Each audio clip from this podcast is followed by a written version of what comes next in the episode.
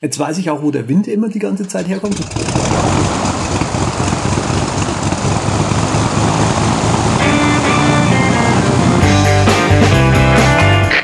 Wir heißen Sie herzlich willkommen an Bord bei der Übercast. Ihr Flug beginnt in wenigen Sekunden. Die Piloten melden sich in Kürze persönlich vom Flugdeck bei Ihnen.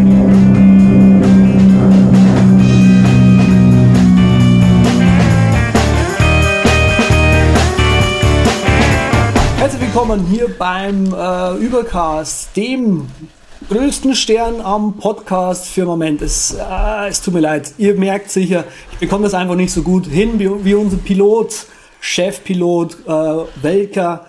Ähm, ja, ich bin heute quasi auf fast auf einem Solo-Trip unterwegs. Hätte ich mir nicht äh, Verstärkung geholt. Ihr wisst sicher, die Piloten streiken gerade. Und so habe ich mir zwei erfahrene Co-Pilotinnen ins Cockpit geholt und zwei Azubis, um hier die Sendung zu schmeißen. Äh, bei mir sind die Brigitte Hagedorn. Hi. Hallo. Äh, die Heike Stiegler. Hallo. Die Sandra Staub. Hallo. Und die Franziska Blendin. Hallo. Hi. Ja, ihr hört es schon, also äh, die Leute sind super motiviert gerade schon, äh, hochenergetisch geht's hier in den Podcast. Wir möchten jetzt erstmal damit anfangen, damit ihr euch kurz mal vorstellt. Also ihr habt ja schon Hallo gesagt, also kurzer Funktionstest äh, hat funktioniert. Jetzt äh, gehen wir der Reihe nach einfach mal durch und ihr könnt euch kurz mal vorstellen. Heike. Ja, hallo, ich bin Heike Stegler. Ich äh, betreibe als Podcast Heike Stadtgeflüster, das ähm, gerne als Regionalpodcast bezeichnet wird, ist es aber nicht. Also es geht einfach um Geschichten, ähm, einfach spannende Geschichten. Und meine zweite, mh, noch größere Baustelle eigentlich ist alles, was mobil funktioniert. Also in der Regel mache ich meinen Podcast mobil und äh, filme auch mobil. Und das ist das Thema meiner zweiten Veröffentlichungen, die ich auch in der Regel mit Podcast begleite. Und darüber hinaus äh, ja, unterrichte ich auch Studenten an der Fernakademie im Audio-Video-Blogging. Okay, das ist sehr spannend. Wir hatten hier ja auch schon mal ähm, den Christian Müller. Genau, mit, mit dem arbeite ich auch viel zusammen. Ah, okay, mit dem wir eben auch dieses mobile Videothema schon mal besprochen haben. Ähm, das, weil, weil mir das auch sehr am Herzen liegt. Das ist vor allem schön. Also inzwischen ist ja die Geschichte mit diesem Mobile Video äh, hat sich ja so weit fortentwickelt, dass man eigentlich, also sowohl als, als Einsteiger als auch als Profi äh, mit einer mobilen Kamera super gut arbeiten kann. Ich weiß nicht, wie siehst du das? Die Profis arbeiten auch damit, das weiß ich aus sicherer Quelle. Äh, ich hatte das Glück, im allerersten europäischen ähm, Kurs dabei zu sein, 2012 der ähm, vom Regionalfernsehverband durchgeführt wurde und habe es leider verpasst, da direkt einzusteigen, das fortzuführen. Habe da so ein bisschen alles an mir vorbeiziehen lassen. Da war ich aber auch noch nicht so weit, selbst zu äh, veröffentlichen. Ähm, aber es ist ein Thema, das mich wahnsinnig fasziniert, vor allen Dingen jetzt auch mal unabhängig vom Video, da funktioniert es genauso, aber gerade beim Podcast macht es den Einstieg in den Podcast unheimlich leicht, wenn man weiß, wie es geht. Man braucht halt so ein paar Tipps aber es macht es dann auch ganz einfach. Äh, viele denken halt beim Podcast immer gleich an ein Riesenstudio, das man sich zu Hause aufbauen muss und auspolstern und was man nicht alles braucht. Es geht ganz, ganz einfach und für mich ist es eine sehr schnelle Art und Weise, meine Message rauszubringen. Und ich mag es eigentlich lieber und bin da sehr, sehr spontan auf dem Gebiet auch. Naja, das heißt, die Leute lernen dann bei dir natürlich auch äh, mit diesen Sachen umzugehen. Ja, das wird, werden wir auch später noch hören, damit diese Sache ähm, eben hier in diesem Podcast eben auch mal ein bisschen Benennung findet, weil wir, wie wir in der Vorbesprechung auch schon äh, gehört haben, ähm, einige Sachen philosophisch natürlich äh, Überschneidungen haben, wahrscheinlich auch Reibungspunkte natürlich ähm, aber nichtsdestotrotz habe ich nebenbei noch geschaut, das war die, der Flug Nummer 021 mit dem Christian Müller, der tragbare Schnittkasten. Ja, wir sprechen auch gerne vom äh, Ü-Wagen in der Hosentasche oder bei mir ist es die gelbe Handtasche, die dann durch äh, Dritte eigentlich zu meinem Markenzeichen geworden ist. Also ich gehe dann immer los mit meinem Fernseh- und Hörfunkstudio in der Handtasche. Ja, spannend. Ähm, was mich halt da gerade so äh, interessiert, den äh, Tim Pritloff kennst du ja wahrscheinlich auch vom Namen her zumindest. Der war ja mal sehr lange unterwegs mit so einem äh, kleinen Rack äh, im Koffer sozusagen. Das ist bei dir nur noch eine Tasche. Das ist mir viel zu groß und viel zu viel zu viel ähm, aneinander zu rein. Also mit den aktuellen neuen Smartphones funktioniert es wirklich auch ohne externes, wobei natürlich das externe Mikro besser ist. Aber ich bin wirklich unterwegs mit meinem Liebling, einem kleinen, winzigen Hochleistungsmikrofon, das an mein iPhone angesteckt ist und das funktioniert. Das ist wunderbar. Und ich, kann, ich ja. weiß eben auch, dass die BBC auch mit solchen Gadgets arbeitet. Ja, ja, also ähm, die, die Aufbauten, die man manchmal so sieht, die ist da so, äh, wie man da so ein iPhone in so, ein, in so eine Linse zum Beispiel einschneidet oder in so einen Gimbal, sieht manchmal ein bisschen abenteuerlich aus, aber die Bilder sind einfach gut. Muss man aber auch nicht unbedingt, also es geht wirklich auch noch einfacher. Das, das ist ja, dann ja. schon wieder das Fortgeschrittene, wenn du wirklich auf Sendung gehst äh, für einen äh, etablierten Sender, dann greift man natürlich auf sowas zurück, aber es geht auch viel einfacher. Ja, es äh, weiß nicht, ob du es mitbekommen hast. Äh, wir sind ja auf Facebook vernetzt. Ähm, ich suche es mal gerade nebenbei raus. Ein äh, chinesischer, japanischer Student hat ein iPhone 6S Foto gemacht ich poste es hier mal kurz auch in den Link. Ähm, und ist damit jetzt bei National Geographics äh, Foto Competition in die Finalrunde gekommen. Es sieht fantastisch großartig aus. Da gibt es ähm, viele Beispiele davon, ja, genau. Ja, äh, also da tut sich sehr viel. Ja, äh, wollen wir mal die, die zweite erfahrenere Co-Pilotin hier zu Wort kommen lassen. Brigitte, stell dich doch mal kurz vor, was machst du so? Ja, ähm, ich podcaste und ich äh, zeige anderen, anderen Menschen, wie man podcastet. Also mein Motto ähm, ist, finden Sie Gehör bei Ihren Kunden und genau dabei unterstütze ich dann meine Kunden, mhm. ähm, in erster Linie Trainer, Berater und Coaches, die einen Podcast nutzen wollen, um für sich äh, Marketing zu betreiben. Und ähm, ja? Das klingt spannend. Also sprich, im, im, also ich muss jetzt so ein bisschen den Faden vor sich spinnen. Mhm. Bei Heike geht's nicht nur um Audio, sondern auch um Audio. Und bei dir geht's quasi nur um Audio. Genau, bei mir geht's nur um Audio, weil ich der Meinung bin, dass ein Audio-Podcast eben ähm, deutlich einfacher zu produzieren ist als ein Videopodcast. Und ich komme aus dem Hörfunkbereich, also aus dem, ich habe früher fürs, fürs Radio gearbeitet und ähm, da bin ich dem, dem Audio treu geblieben. okay. Ähm, das heißt also bei dir auch so das Thema eben, man, man kann da Podcasting im, im großen Sinne quasi lernen. Ähm, ja. du, du richtest dich mit deinem Angebot an Firmen oder äh, wie soll ich denn einzelne Einzelkämpferinnen? Genau, also so meine Hauptzielgruppe sind quasi Trainer, Berater, Coaches weil die meiner Meinung nach mit einem Podcast auf der einen Seite ihr Know-how präsentieren können und auf der anderen Seite eben auch ihre Persönlichkeit zeigen können, gut zeigen können. Mhm. Und ähm, vielleicht ist es noch ganz witzig, ich bin eben ganz im Gegensatz zu, ähm, zu Heike nicht spontan.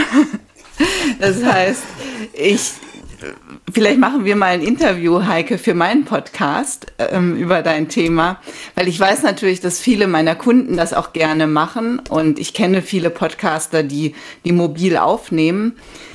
Ich bin jemand, die gerne plant, die gerne Gespräche vorbereitet, die sich Skripte schreibt und ähm, ja wenig wenig frei spricht und spontan spricht und sowas. Das heißt, dieser Podcast gerade ist die totale Hölle für dich, oder? Na, die Hölle. die Hölle nicht, aber ich, äh, ich hätte es anders, anders aufgezogen sozusagen. Ah, okay. Also äh, ich hätte ja. mich zu Hause hingesetzt, hätte recherchiert über die einzelnen Teilnehmerinnen und hätte mir dann Fragen überlegt, was interessant ist und hätte dann quasi dieses Gespräch mit, mit uns geführt. Ah, okay. Ja, das äh, ja. du merkst schon, das machen wir ein bisschen anders. Also, Aber ich finde es, finde es toll, einfach zu sehen, wie, wie man es auch machen kann, ja. Ja, es ist ja auch, wir wollen ja auch äh, später eben so ein bisschen eben über diese, über dieses Podcasting und wie wir das, wie wir das machen, sozusagen äh, reden. Und ähm, ich denke, da werden wir noch äh, eben äh, sehr viele Sachen auch finden, ähm, die diskutabel sind, sage ich es mal so. Mhm. Ja. Ähm, du machst aber gerade nicht nur deine Webseite, sage ich jetzt mal, sondern du hast auch ein Buch draußen. Genau, ich habe gerade ist ähm, Ende Ende Oktober das Buch Podcasting Konzept Produktion Vermarktung beim MITP Verlag erschienen. Ähm, übrigens mein zweites Buch. Äh, vor zwei Jahren habe ich ein Buch über Audacity in der Reihe für Kids so eine Einführung über Audacity veröffentlicht, auch im, auch beim MITP Verlag. Mhm. Ja, und das Buch finde ich, äh, da bin ich jetzt gespannt. Die ersten zwei Rezensionen sind gerade veröffentlicht worden. Und es war kein Verriss, was mich sehr gefreut hat. Und ähm, ja, mal schauen, wie das, wie das läuft und, und eben auch mein, äh, mein, mein Unternehmen sozusagen voranbringt. Ah ja, spannend. Mhm. Also ich habe auch gerade nebenbei das Buch rausgesucht. Natürlich wird es in unseren Shownotes verlinkt. Sehr schön. Ähm, und weil wir jetzt äh, auch quasi ohne die anderen beiden Co-Piloten unterwegs sind, die Shownotes. Wenn man die finden wollte, die findet man auf derübercast.com slash podcast slash 70. Bücher. Sandra, wie schaut's mhm. aus? Stell dich doch mal kurz vor. Hallo, ähm, ich bin Sandra Staub. Ähm, ich ähm, habe auch ein Buch geschrieben, aber das ist ausverkauft und ich bin unfassbar dankbar dafür. Und zwar heißt das Buch oder hieß das Buch Facebook für Frauen. Der Blog, der für dieses Buch damals entstanden ist, der existiert weiterhin und äh, wird von mir geführt, quasi als äh, Medien-News-Webseite immer noch wo man regelmäßig was Neues über Facebook-Neuerungen erfährt, aber wirklich nur Neuigkeiten, die tatsächlich schon umsetzbar sind. Nicht nur Neuigkeiten, wo man gehört hat und Gerücht XYZ. Das ist nicht, was mich interessiert. Mich interessieren konkrete Dinge auf Facebook für Frauen.de. Und ja, das Buch ist ausverkauft, aber ich schreibe an einem neuen. Da wird es um das Thema Teilen gehen. Und ich äh, muss ganz ehrlich sagen, ich habe es jetzt mit Absicht verschoben aufgrund der aktuellen Wahlen. Äh, das äh, war hochinteressant, äh, was, was das Thema Teilen da ausgelöst hat. Und deshalb, ja, habe ich mir das als Thema gesucht. Übrigens schon vor über einem Jahr. Und mhm. bei mir braucht es immer ein bisschen. Ich mache das nebenbei, neben meinem normalen Job. Ähm, ich habe eine Agentur für Social Media Marketing und verdiene da quasi mein Geld ganz klassisch, indem ich Facebook-Inhalte erstelle mit meinem Team, indem wir Facebook-Content quasi für andere Leute erstellen, ähm, indem ich ganz viel Facebook-Werbung für meine Kunden schalte. Das ist quasi mein täglich Brot, genau. Interessant. Das heißt, bei dir geht es hauptsächlich um Facebook dann auch eigentlich, oder? Ich bin auf jeden Fall so positioniert, weil es ist definitiv so, dass sich Menschen ein Gesicht leichter merken können, wenn sie es nur mit einem Thema in Verbindung bringen können, tue ich viel mehr ähm, aber das, das, ganz ehrlich, das, das, das ist einfach zu breit für viele und das ist, dreht sich dann mhm. noch nicht breit. Interessant. Ähm, da können wir, also wir bei Z-Casting sind ja auch ziemlich in dem Social Media Thema drin. Bei uns ist das halt immer Video, Audio. Ja, ja bei mir auch. Ähm, okay. Ähm, wie, also ich persönlich habe eine Meinung zu Facebook. Wie siehst du denn Facebook positioniert in diesem Social Media Markt, so für die Zukunft zum Beispiel? Ich glaube, das ist komplett unrelevant, weil das sind die größten am Markt und mit denen müssen wir uns einfach beschäftigen. Punkt fertig. Also äh, jeder darf sich gerne eine Meinung aussuchen, die auf ein Blatt Papier schreiben und dort auch behalten.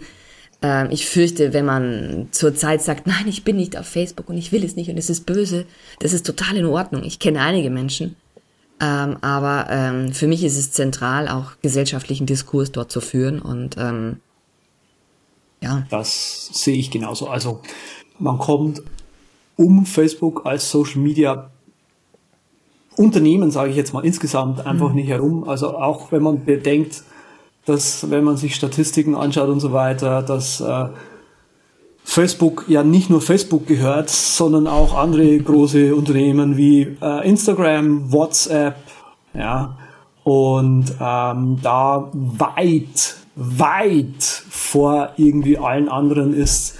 Äh, Schlusslicht ist irgendwie solche Sachen wie Pinterest, weit abgeschlagen ist auch Twitter. Also auch in Deutschland äh, unternehmerisch hat Facebook einen, einen sehr starken eine sehr starke Position, sage ich jetzt mal. Siehst ja. du, und, und, weil, weil das so offensichtlich ist, betone ich das schon gar nicht mehr. Ich sage immer, jeder darf seine Meinung haben, darf die auch behalten. Und, ja. Äh, ja. ja. da fallen mir auch diverse Facebook-Bilder ein, die immer oh, so durchs Netzwerk kreisen, die ich nicht jetzt nennen möchte, weil das ist natürlich wieder unter der Gürtellinie. Tja. Ja, Franziska, jetzt du als äh, unser Schlusslicht in der Vorstellungsrunde. Natürlich nicht das Schlusslicht hier bei der Podcast Kompetenz, aber du darfst dich natürlich auch vorstellen mit deinen Projekten. Ähm, ja, Franziska Blendin. Ich äh, bin zwar auch auf Facebook, aber nicht so unbedingt mein Medium, weil ich mag es überhaupt nicht. Ich bin eher auf Twitter unterwegs. Bei mir liegt das aber auch daran, dass mir die Reichweite meistens eher egal ist. Wenn ich zehn Hörer habe, ist das auch in Ordnung. Ähm, und ich mache, glaube ich, auch eher Nischenkram. Also ich mache halt einen Fan-Podcast für FSV Frankfurt-Fans. Da geht es um Fußball. Und wer den FSV Frankfurt kennt, das tun die meisten nämlich nicht, äh, der weiß mittlerweile, dass wir in der dritten Liga sind und wenn unser Stadion voll ist, sind wir 3000 Leute. Das heißt, die Zuhörerschaft wird auch niemals größer, aber das ist auch in Ordnung. Ich mag meine Nische. Ähm, dann mache ich noch einen Podcast. Da gibt es jetzt zwei Folgen und eine Nullnummer. Die dritte ist jetzt gerade in Planung. Äh, der heißt G4. G4 ist der Befehl im G-Code, der mit dem CNC-Maschinen programmiert werden ähm, für Verweilzeit. Und das ist ein Podcast über CNC-Maschinen. Den machen der Frank und ich zusammen. Wir sind beides halt, wir arbeiten als Zerspaner. Und das ist auch wieder so ein Nischending. Also ich glaube auch tatsächlich, keine Ahnung, Fräsmaschinen geht bei vielen direkt irgendwie so das Interesse gegen Null. Und äh, der dritte Podcast ist äh, über Kinderbücher, weil ich ein totaler Kinderbücher-Junkie bin. Der leidet nice. ein bisschen, da kommt so eine Folge alle halbe Jahr raus. Und das kommt so von der Idee, dass meine Stiefmutter ist Buchhändlerin. Und äh, wir stellen uns immer gegenseitig total gerne Kinderbücher vor. Und jetzt die erste Folge mhm. war mit meinem Papa und meiner Mama zusammen. Die zweite Folge war mit mir allein, die dritte war jetzt mit Gast, die nächste wird wieder mit meiner, meinen Eltern zusammen. Das genau. heißt, äh, Bücher irgendwie verbinden uns alle äh, das Buchthema so ein bisschen, habe ich so das Gefühl. Ähm, ja. ja. spannend. Also vor allem diese Spannungstechnik finde ich sehr spannend. Ich bin ja, äh, ich habe ja auch eine Ausbildung, aber nicht äh, als Zerspannungstechniker und auch schon gleich gar nicht als Fräsmechaniker oder sonst irgendwas. Aber ich habe eine technische Ausbildung und wir mussten, äh, wir durften äh, Fräsen und, und äh, Maschinentechnik sozusagen lernen. Also da gab's mal, komme aus Bayern, ne, wie man schon hört, eh. Und äh, bei uns auf der Voss, wir durften quasi ähm, äh, ein Praktikum machen und das war ziemlich cool, weil wir so einen totalen Rundumschlag zwischen, aus Elektrotechnik und Fräsen und was weiß ich noch alles hatten. Und ähm, wir waren dann tatsächlich, wir waren auf Klassenausflug, jetzt fällt es mir wieder ein. Wir waren auf Klassenausflug irgendwo in der Stuttgarter Gegend unterwegs und haben uns da, ich glaube, nicht Male, Würth, glaube ich, haben wir uns angeschaut. Mhm. Und noch irgend so eine Firma. Und da, die damals vor 10, 12 Jahren war die hochmodern mit irgendeiner so CNC-Fräsmaschine, weil es damals ja irgendwie noch also es gab es schon sehr, sehr lange das CNC-Thema, also computergesteuert zu arbeiten, aber irgendwie war das immer noch so, ja, also die Stufen äh, einzu, also so stufenmäßig, ähm, na, wie sag ich denn? Gerade. Regeln oder? Exakt, Dankeschön. Äh, das war damals irgendwie noch so, so ein Thema und da hatten sie halt so eine Maschine, die dieses mordstoll konnte, ja. Und die haben sie uns äh, ganz toll angepriesen. Natürlich habe ich die Firma vergessen, aber ja, und die Maschine hast du auch nicht gekauft. Hm. Nee. Das ja, das ist das Problem an den Maschinen. Man kann sich meistens nicht ins Wohnzimmer stellen. Was sehr schade ist, ich hätte sehr gerne eine Fräsmaschine im Wohnzimmer. Aber man kann nicht alles haben. Ich habe eine Handdrechselbank, also eine kleine Tischdrechselbank in meinem Zimmer. Das geht dann. Aber das, das, macht halt Schmutz, ne? Also. Das heißt, was drechselst du dann zu Hause? Also was kommt dabei raus? Irgendwelche Taschen? Gar nichts. Oder ich habe sie einfach erstmal. Computer dabei raus? Nee, ich habe sie zum, vor allen Dingen erstmal einfach äh, wieder zum Laufen gebracht. Also sie läuft jetzt wieder. Und dann habe ich noch okay. zwei Old, also dann habe ich jetzt zwei Computer bekommen. Jetzt bin ich an denen, habe die Drechselbank ein bisschen vernachlässigt. Also hobbymäßig bin ich gerade an meinem Commodore Pad 2001 dran. Das Ding ist von 1978 und ich versuche jetzt Basic zu lernen. Das ist total geil.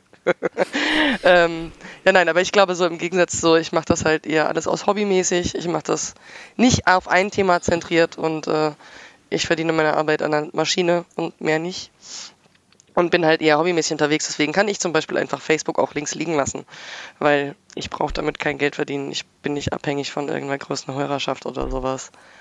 Und ähm, das ist aber auch das, was ich genieße dran, weil ich mag, dass, dass ich das nicht mit einem Zwang dahinter machen muss. Sehr schön. Also wie die Hörer schon merken äh, und die Hörerinnen natürlich jetzt ganz speziell, äh, wir haben heute ein, ein sehr breites Spektrum hier. Ähm, und weil du gerade schon die Hörerschaft angesprochen hast, was für eine phänomenal gute Überleitung. Ähm, wir haben Gewinner des Table Flips, äh, Flip Gewinnspiels und zwar das Schaf auf Twitter. Äh, herzlichen Glückwunsch für, zu deiner Table Flip Lizenz. Die bekommst du demnächst zugeworfen.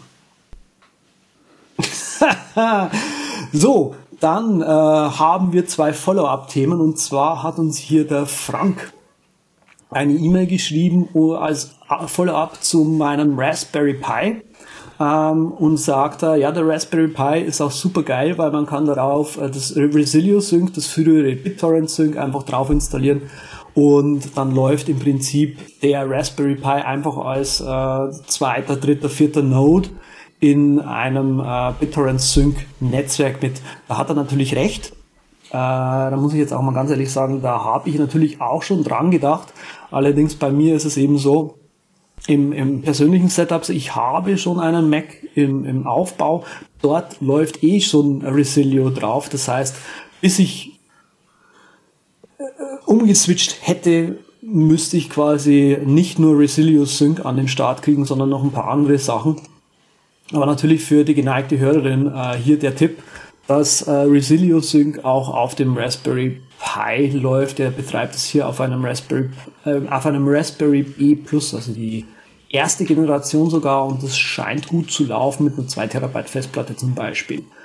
Dankeschön für das Feedback. Äh, ebenso schönes Feedback haben wir hier bekommen von einem Carsten Busch, der uns das Zen-Kit empfiehlt, äh, Project Management for the Rest of Us oder so ähnlich. Ähm, da möchte ich gar nicht viel dazu sagen, weil wir sonst zu viel äh, Zeit mit äh, Details verlieren. Ähm, schaut euch die Plattform einfach mal an. Es sieht großartig aus. Es könnte tatsächlich was sein, was vielen äh, unserer Hörerinnen gefällt. Ähm, und ich möchte gleich mal zu den News kommen. Ja, da werde ich auch wieder relativ alleine sprechen. Ähm, es sei denn natürlich, ihr wollt was einwerfen. Äh, da möchte ich erstmal sagen, äh, ich habe vor einiger Zeit ja ähm, Podcast-Apps vorgestellt und gesagt, dass TuneIn Radio, die Streaming-Radio-App, äh, ähm, jetzt auch Podcasts kann. Nun, jetzt gibt's tatsächlich schon wieder was Neues auf dem Gebiet. Äh, TuneIn Radio kann nämlich jetzt auch offline äh, Podcasts hören und steigt damit auch ganz groß in dieses Podcast hören ein. Äh, ich weiß nicht, Heike und Brigitte, habt ihr eure Podcasts bei TuneIn Radio gelistet? Empfehlt ihr das Kunden? Nee, bei Tuning Radio habe ich nichts gelistet. Hat jemand nicht auf meine Checkliste gehört? Ha? Doch, es ist nur der Wecker, der mir sagt, ah, es ist 10.30 Uhr und ähm, tja. Gut. Spät. Also auf deine Frage, nein, habe ich dort nicht gelistet. Genau, okay. ich, ich auch nicht. Ich habe es jetzt aber mal notiert. Ich stelle ja solche, solche Plattformen auch immer in meinem Blog vor und ich bin auf Stitcher und auf, auf Rady, äh, ähm, ja, ist das Radio, radio.de einfach, ne? Radio, genau. Mhm. Ähm, und naja, genau. Ah ja, spannend. Habt ihr Die da, kannte ich jetzt zum Beispiel noch nicht. Ja, ist das dann sowas wie FIT oder ähm, also FYYD, die Podcast-Suchmaschine? Oder ist das was anderes? Einfach, genau, das sind, das ist eher so, so Webradio-mäßig.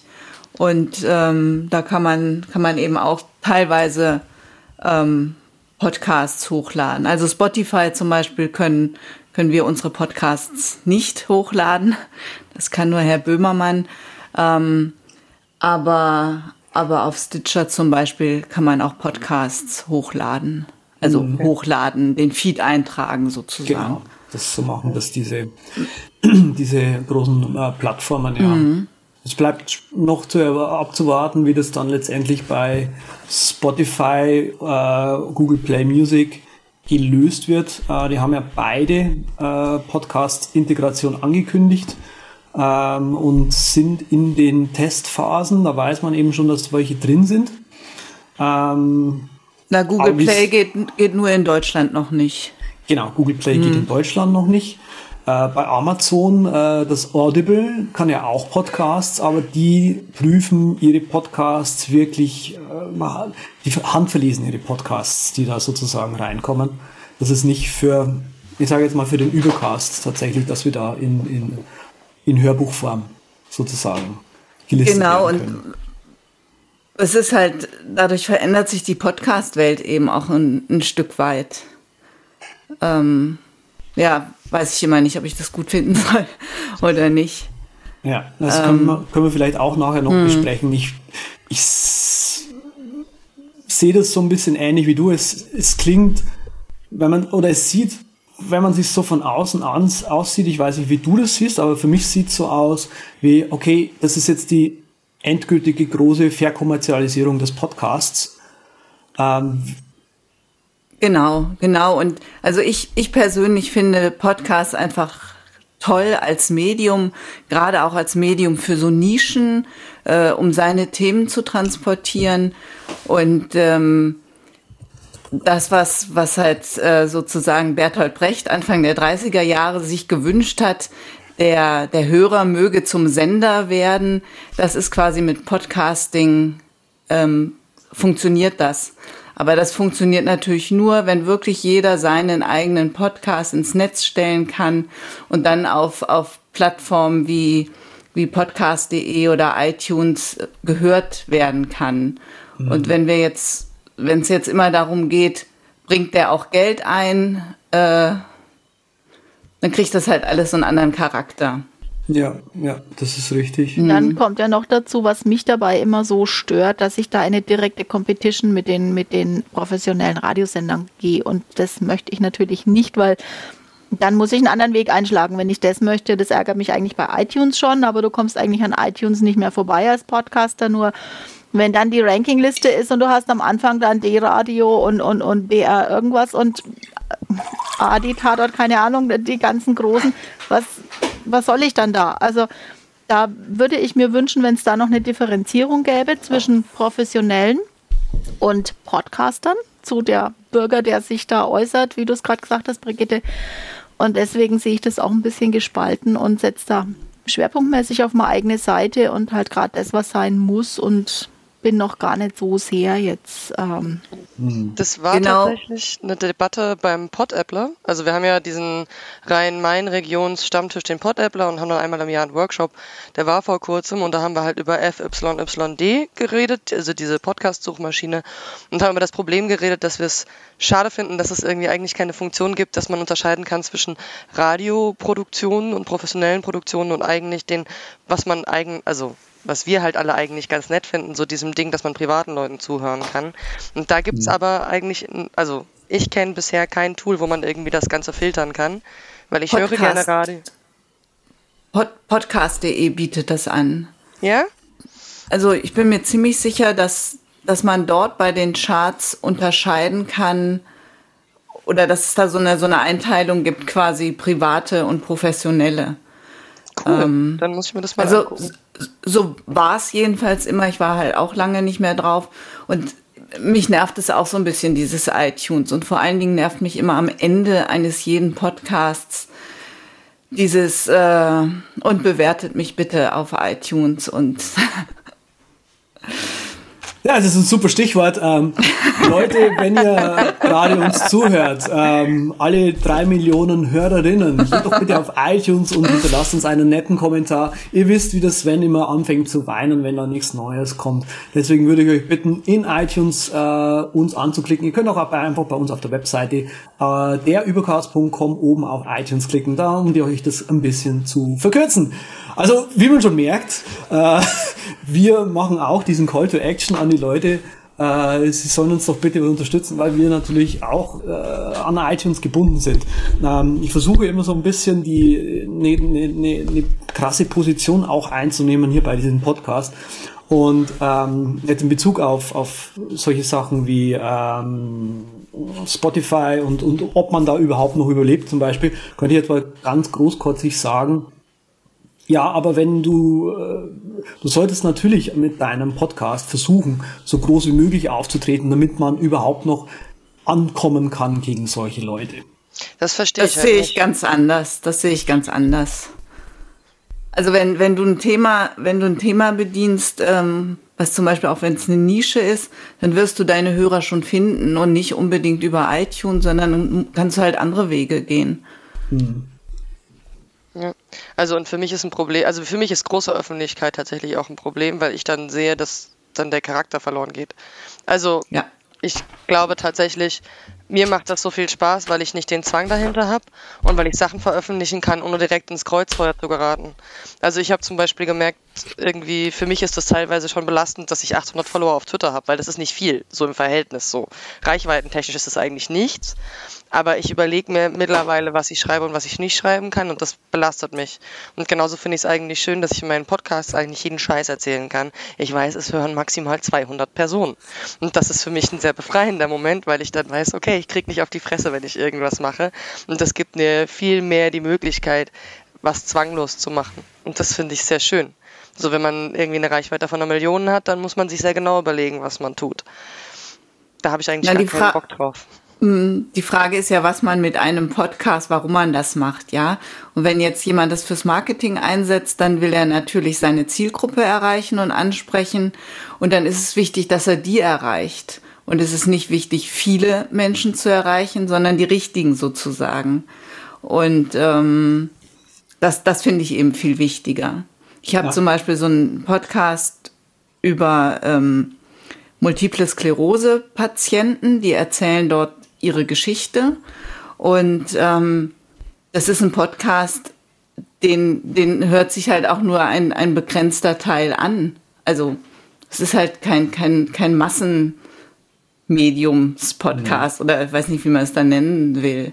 Und dann ist es mir aber wichtig, genau die Leute zu erreichen, die denen, denen diese Geschichten eben weiterhelfen. Okay, ja. ja, und ich finde es halt auch befreiend, ähm, dass ich mein eigenes Ding machen kann. Also ohne, das war eigentlich der ausschlaggebende Punkt, warum ich es gemacht habe. Ich habe ja auch äh, 2010 begonnen, Radio mitzumachen und da bist du halt immer eingepresst in irgendwelche Schemen und, und das darf man nicht, weil und das passt nicht in die Philosophie und da haben wir eine Strategie und deswegen habe ich es eigentlich begonnen, weil ich einfach, so wie es mir einfällt, und das immer wieder beim Spontan, Geschichten erzählen will oder Geschichten erzählen lassen will. Und da ist es mir eigentlich egal, ähm, was wer sagen könnte. Ich bin mein eigener Herr und ich entscheide selber, was ich wann, wie mache und wie ich es formuliere. Und ja, ich gucke jetzt nicht so sehr nach Zielgruppe. Ich denke mir immer, hm, dem Geschichten gefallen, der hört sich's an und ansonsten, ich habe Spaß dran und das ist mir eigentlich das Wichtigste und so sollte das auch bleiben. Ohne Druck. In Genau, und, und die Hörer, man, muss ja auch, äh, man darf nicht vergessen, es gibt ja auch einfach gar nicht so viele Podcast-Hörer. Es sind also die, die neuen Zahlen, die jetzt raus sind, sind es nach wie vor 13 Prozent der Gesamt der Menschen, die überhaupt online sind, hören Podcasts ab und, zu. Ja. also, also ähm, und alle 13 Prozent hören übrigens den Übercast. Ah. und hinterlassen uns einen Wert in den Wertungen auf, auf iTunes. Nee, Eine also, 5-Sterne-Bewertung. das ist selbstverständlich. Gibt das also? Ähm, Ich möchte jetzt aber äh, trotzdem weitermachen. Also, wir sehen auch dieses Thema ist sehr diskutabel. Ich, ich würde mich gerne auf eure äh, Seite stellen wollen bei dem, bei dem, bei dem Auffindungsthema vor allem. Also natürlich ist es sehr gut und wichtig, einen Nischenpodcast, äh, wie jetzt zum Beispiel den von Franziska auch finden zu können. Auf der anderen Seite äh, muss ich auch sagen, ich kann das sehr wertschätzen, die Arbeit, die dahinter steckt, eine Plattform wie zum Beispiel iTunes überhaupt so groß zu machen. Also es geht ja nicht darum, nur so eine Plattform aufzusetzen, sondern auch so groß zu ziehen. Äh, Stitcher hat ja irgendwann mal einfach aufgehört zu wachsen. Die haben es einfach nicht mehr geschafft und iTunes hat, die haben einfach durch die, durch die Breite, die einfach Apple vermute ja, und diverse andere Sachen natürlich vertritt, äh, deutlich größeres Wachstum einfach geschafft. Zeit Zeit. Was auf jeden Fall traurig ist, ähm, wenn man nicht nur wenn man seinen Podcast nicht findet, sondern äh, Readability. Readability macht die Schotten dicht. Ähm, Readability war ein äh, einer dieser, wir können später mal irgendwie was lesen, äh, Dienste, die mit äh, Pocket oder dem jetzigen Pocket und Instapaper mit fast zeitgleich, sage ich jetzt mal, an den Start gingen. Äh, Instapaper war natürlich vorher da und äh, Pocket war auch vorher da. Die an diverse, manchmal komische äh, Geschäftsideen hatten, aber jetzt eben final sagen, okay Leute, wir machen tatsächlich äh, zu. Äh, seit dem 30. September ist Readability nicht mehr verfügbar und äh, wer eben die API benutzt hat, soll doch bitte Mercury benutzen. Ähm, es ist schade, so einen Dienst gehen zu sehen, finde ich, ähm, weil es damit einen Player weniger gibt in diesem ganzen Read It Later Zirkus, sage ich jetzt mal. Äh, auch wenn ich jetzt Readability nicht so, also auch wenn ich davon nicht so ein großer Fan war. Wie ist es denn bei euch? Habt ihr jemals Readability offen gehabt? Ich kenne das gar nicht. Ja, ne? Instapaper, gut. Schon, ne? Sandra? Nee. Belächelt. Nee, es tut mir leid. Nee, es tut mir leid. Ähm, ich ich finde es cool, wenn es äh, Nischenangebote gibt. Das ist alles toll. Aber äh, nein, ich habe hier Pocket installiert, ähm, habe es, glaube ich, für ein paar Projekte verwendet. Wenn ich eine komplexere Recherche mache mit 700, 800 ähm, Pocket Picks, das ist halt okay, aber ähm, es ist ja nicht mein Tagesgeschäft so gesehen. Ja, entweder lese ich was gleich oder gar nicht. Spannend. Benutzt du die, äh, nur so weil es mir gerade einfällt, weil wir dieses Read It Later Thema haben, benutzt du die Saved-Funktion auf Facebook? Ich habe sie wohl hin und wieder mal in Benutzung, aber das mache ich offen gesagt immer nur in Kursen, wenn ich Leute erkläre, dass es das gibt. Ah. Genau. Das ist also auch eher so äh, ein, ein, ein nicht so geliebtes Feature, ha? Das ist ein komplettes Schwachsinnsfeature. Ich habe auch da einen langen Blogsinn, äh, Blogbeitrag äh, über Sinn und Unsinn davon äh, geschrieben, weil ich glaube, dass die Leute mehrheitlich irgendwelche Katzenvideos sich speichern werden. Es liegt einfach daran, Menschen sind Sammler und äh, das ist zwar nett, wenn man, keine Ahnung, Himbeeren sammelt, aber es ist irgendwie blöd, wenn man nur Datenmüll sammelt und ich fürchte, genau das passiert damit auf Facebook. Ja. Ja, jetzt möchte ich noch äh, ein anderes trauriges Thema ansprechen. Ähm, Der Trauerpodcast. Sales- Es ist, es ist leider sind, also 2016 haben wir ja, hat es uns ja sehr stark getroffen mit Künstlern zum Beispiel. Da sind sehr viele gestorben. Ähm, nicht gestorben ist Sal Zago, Zagoian. Ähm, Sal kennen viele als Mr. Rauschebart, der den Leuten AppleScript beigebracht hat. Äh, Sal war äh, sozusagen derjenige, der uns äh, über Jahre versorgt hat mit ähm, dieser AppleScript-Unterstützung im macOS, äh, der uns den Automator beschert hat, der diese ganze äh, Scripting- und Automationssache ähm, am, am Mac geholfen hat, auf diesen Level zu hieven, den er heute hat, beziehungsweise hatte. Denn Sal wurde äh, von Apple gegangen. Und zwar ist er der Firma beigetreten 1997. und jetzt wurde seine Stelle eliminated. Ähm, also sprich, Apple sieht keine Notwendigkeit mehr, ähm, Sachen automatisieren zu wollen vielleicht an, äh, an Apple-Computern. Und äh, es gibt hier einen sehr schönen äh, Blog-Eintrag äh, von Michael Zei, der einfach nur heißt Thank you, Sal, äh, in dem sich diverse Leute bedanken bei der Arbeit, die oder ja, bei der Arbeit, die Sal über die ganzen Jahre hinweg geleistet hat. Und auch ich muss ganz ehrlich sagen, ich, mir stand eine Nerd-Träne im Auge, als ich davon gehört habe. Und ich muss ganz ehrlich sagen, ähm, ich bin da jetzt nicht so happy drüber, wenn ich ganz salopp sprechen darf, dass ein solcher Mann wie Sal ähm, gegangen wird.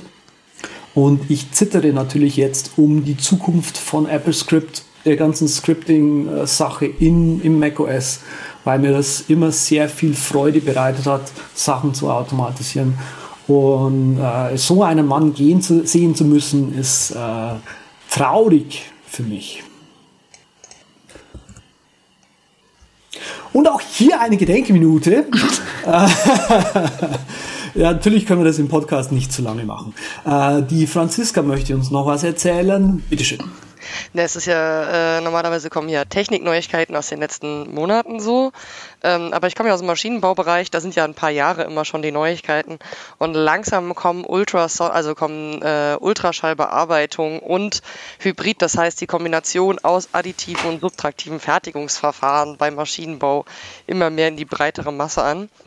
Und da bin ich einfach mhm. gerade sehr begeistert äh, von einmal, also ich bin halt so ein bisschen DMG, also ihr seid ich habe das Gefühl, du bist so ein bisschen der Apple-Fanboy. Ich bin das DMG-Fangirl. Das ist so, DMG ist De Deckel Mori Seiki. Das ist ein Maschinenhersteller, ein Werkzeugmaschinenhersteller. Und ähm, die haben 2011 die Ultrasonic rausgebracht. Das ist, äh, heißt mit Ultraschallfrequenzbearbeitung in äh, Antriebsrichtung und damit kann man sehr, sehr spröde und harte Dinge bearbeiten. Und dann gibt es die Hybrid seit 2013. Ähm, wo jetzt aber das Programmieren auch auf dem äh, quasi breiten Markt jetzt möglich ist, weil es jetzt eine Lösung gibt äh, und das heißt, man kann Laserauftragsschweißen und zersparen in einer Maschine und ähm, ich finde es gerade sehr großartig. Genau, und äh, demnächst war in Frankfurt eine Messe, da wurden beide Maschinen wieder vorgestellt, die Form Next und da kommt es jetzt so langsam, also da kommt es langsam jetzt auf dem breiteren Markt an. Die rechnen immer noch nicht damit, dass das jetzt irgendwie ein Massending wird, aber sie suchen jetzt zum Beispiel auch gezielt mehr Programmierer für sowas. Also wer im Maschinenbaubereich arbeitet und irgendwie Stellen bei DMG sucht, da werden jetzt Programmierer dafür ausgebildet. Ähm, ja, spa gut, spannend, Hauptthema. ja, also äh, ja, wie gesagt, äh, ich, äh, wir haben es in der Vorsendung ja, äh, glaube ich, auch schon mal gehabt. Eben, ja, die CNC-Geschichte ist mir auch schon mal ähm, nahe, nahe getragen worden. Ähm, ja, wollen wir zu unserem Hauptthema kommen und einfach mal äh, unsere Projekte sozusagen vorstellen und warum ihr heute überhaupt hier seid. Ähm, wir möchten heute eben über eure Arbeit sprechen, was ihr so macht, was euch mit äh, dem Podcast oder eben den Medien verbindet äh, und äh, euch vorstellen. Wir fangen einfach mal mit Sandra an. Sandra, kannst du ein bisschen über deine Coaching-Tätigkeit äh, sprechen? Also was macht euch eigentlich besonders? Also ich, klar, ein Alleinstellungsmerkmal scheint wohl Facebook zu sein, das haben wir jetzt schon dreimal gehabt. Mhm. Aber warum gehe ich zu euch? Offen gesagt weiß ich das selbst nicht. Also ich habe einen Beruf, in dem ich mich regelmäßig überflüssig mache. Ja, das glauben die wenigsten und zwar das ist auch mein Ansatz. Mein Beruf ist komplett überflüssig, man braucht mich gar nicht. Aber sehr viele wollen halt dann jemanden haben, der ihnen hilft bei kleinen Tricks, bei wo finde ich eigentlich und wie kann ich eigentlich einstellen. Und äh, mir ist auch immer wichtig, dass die Leute ihre Sicherheitseinstellungen bei Facebook machen. Und ähm, so habe ich mich schlicht und ergreifend positioniert. Es gibt tausend andere Leute, die Facebook-Marketing machen. Und ähm, ich, ganz ehrlich, ich verweise auch immer wieder mal auf Kolleginnen und Kollegen, wenn ich zum Beispiel gerade keine Zeit habe, überbucht bin oder wenn ich keine Lust habe auf sagen wir mal, einen Kunden. Ja? Wenn bei mir eine Bank oder eine Versicherung vorbeikommt, die kriegen nicht mal ein Angebot von mir. Nicht, weil ich ein böser Mensch bin, sondern weil ich nicht glaube, dass die ein Geschäftsmodell haben und weil ich daher sage, sorry, kann ich nicht dienen damit, ich verstehe leider nicht, was ihr verkauft, also schicke ich sie dann zum Kollegen oder zu einer Kollegin und ähm, mhm. die übernehmen das dann. Genau. Also Ihr, ihr, verfolgt jetzt kein, kein besonderes, äh, Coaching-Konzept dahinter. Ich bin kein Coach. Also ein Coach ist jemand, der dich durch Fragen dorthin bringt, wo du alleine auch hingekommen wärst. Das bin ich nicht. Ich bin jemand, ja. ich helfe Leuten, ich nehme sie an der Hand, ich versuche ihnen Dinge zu, zu erklären, beizubringen, ihnen das zu lernen, zu gucken, wie sie mit ihrer eigenen Persönlichkeit da reinpassen und dann schauen wir eben auch äh, teilweise, ja, es, was es für Schritte ist, braucht, um äh, ist es nicht, Coach oder ist es mehr Berater für dich? Es ist definitiv Beratung. Also es ist definitiv ein Berater. Ich habe auch immer wieder Leute, die sagen, nein, ich möchte das nicht. Oder ich habe jetzt keine Lust auf mein privates Facebook. Ich möchte nur eine Facebook-Unternehmensseite haben. Ähm, mhm. man, man versucht halt den Leuten so weit zu helfen und man versucht ihnen immer wieder zu erklären, was man selbst auch für sinnvoll hält. Da mhm. hat aber jede Person, die hier berät, glaube ich, einen Mikroanteil an anderen Meinungen. Ja? Und das, es gibt da kein richtig und falsch. Und ähm, daher ist es, glaube ich, auch schwer zu erklären, wie man sich unterscheidet. Bei mir ist es halt so, ich habe mich über mein Buch ganz stark auf die Nische Frauen, Unternehmerinnen spezialisiert. In einer Zeit, in der alle anderen noch nicht mal wussten, dass es das gibt. Und danach sind alle nachgekommen. Also ich habe so den Eindruck, als ich angefangen habe, an dem Buch zu arbeiten und zu schreiben, da haben dann ganz, ganz viele plötzlich bemerkt, oh, wir könnten ja mit den Frauen arbeiten. Wo ich mir dachte, ach nee, ist nicht wahr. Du hast ja auch eine Mutter. Ne? Und ähm, ja, ist ja wahr. Äh, so oft wurde das total vergessen und das ist auch mit einer der Punkte, wo ich sage, ich, ich finde auch, Frauen jenseits der 40 sollen definitiv an der Digitalisierung teilhaben und jemand wie meine Mom zum Beispiel, die hatten nie die Chance, äh, Facebook so intuitiv zu lernen, wie wir das tun die ähm, lernen anders. Das wurde denen auch anders gelernt und die brauchen auch eine andere Unterstützung. Und das ist das, was ich da auch mache. Genau. Okay, da hat jetzt die Heike die Daumen hochgestreckt. Du darfst dich auch zu Wort melden, natürlich. Ich wollte jetzt gar nichts dazu sagen. Ich fand es nur toll von der Sandra, dass sie das so sagt. Auch die Frauen jenseits der 40 beziehe ich aber auch die Männer mit ein.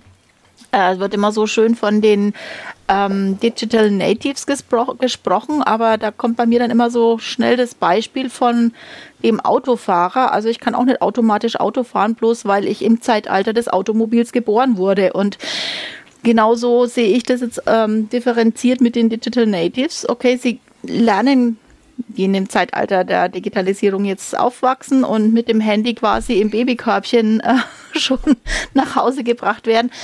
Die haben zwar einen ähm, einfacheren Umgang oder einen selbstverständlicheren Umgang, das heißt aber nicht, dass ähm, die Jugend automatisch auch die ganze Klaviatur der Social Media und der Digitalisierung beherrscht. Also auch da muss es gelernt werden und da merke ich oft, dass mitunter auch Ü60er oftmals einen großen Schritt weiter sind als 14-Jährige. Also das wird aber gerne in Betrieben hergenommen, zu sagen, oh, wir möchten jetzt Social Media machen oder irgendwas mit Mobil, sollen mal die Jungen. Meine Erfahrung ist etwas ja. anders. Ja, es gibt halt Persönlichkeiten, die sich zurückziehen im Alter und andere nicht, ja. Hm. Ich hatte jetzt eine Kundin, die war 63 und die hat ihren eigenen Podcast an den Start gebracht. Das fand ich total klasse. Ja, und im Gegenzug dazu, wenn ich mir angucke, also ich bin ja von einem meine Ausbildung ist noch nicht so lange her, ich bin ja aber schon fast 30. Das heißt, ich hatte die ganze Zeit so Kategorie 16-jährige Jungs um mich rum. Ähm, wenn man sich anguckt, wie mit, die mit ihrem Handy umgehen, hat man das Gefühl, die sind nicht im digitalen Zeitalter umgegangen. Es ist halt eine Erweiterung von ihrem Bildschirm. Also es ist eine Erweiterung von dem, was sie sehen, aber die technische Ahnung von dem oder wirklich bewusstes Umgehen damit ist eigentlich überhaupt nicht da. Also bei vielen in meiner Umgebung.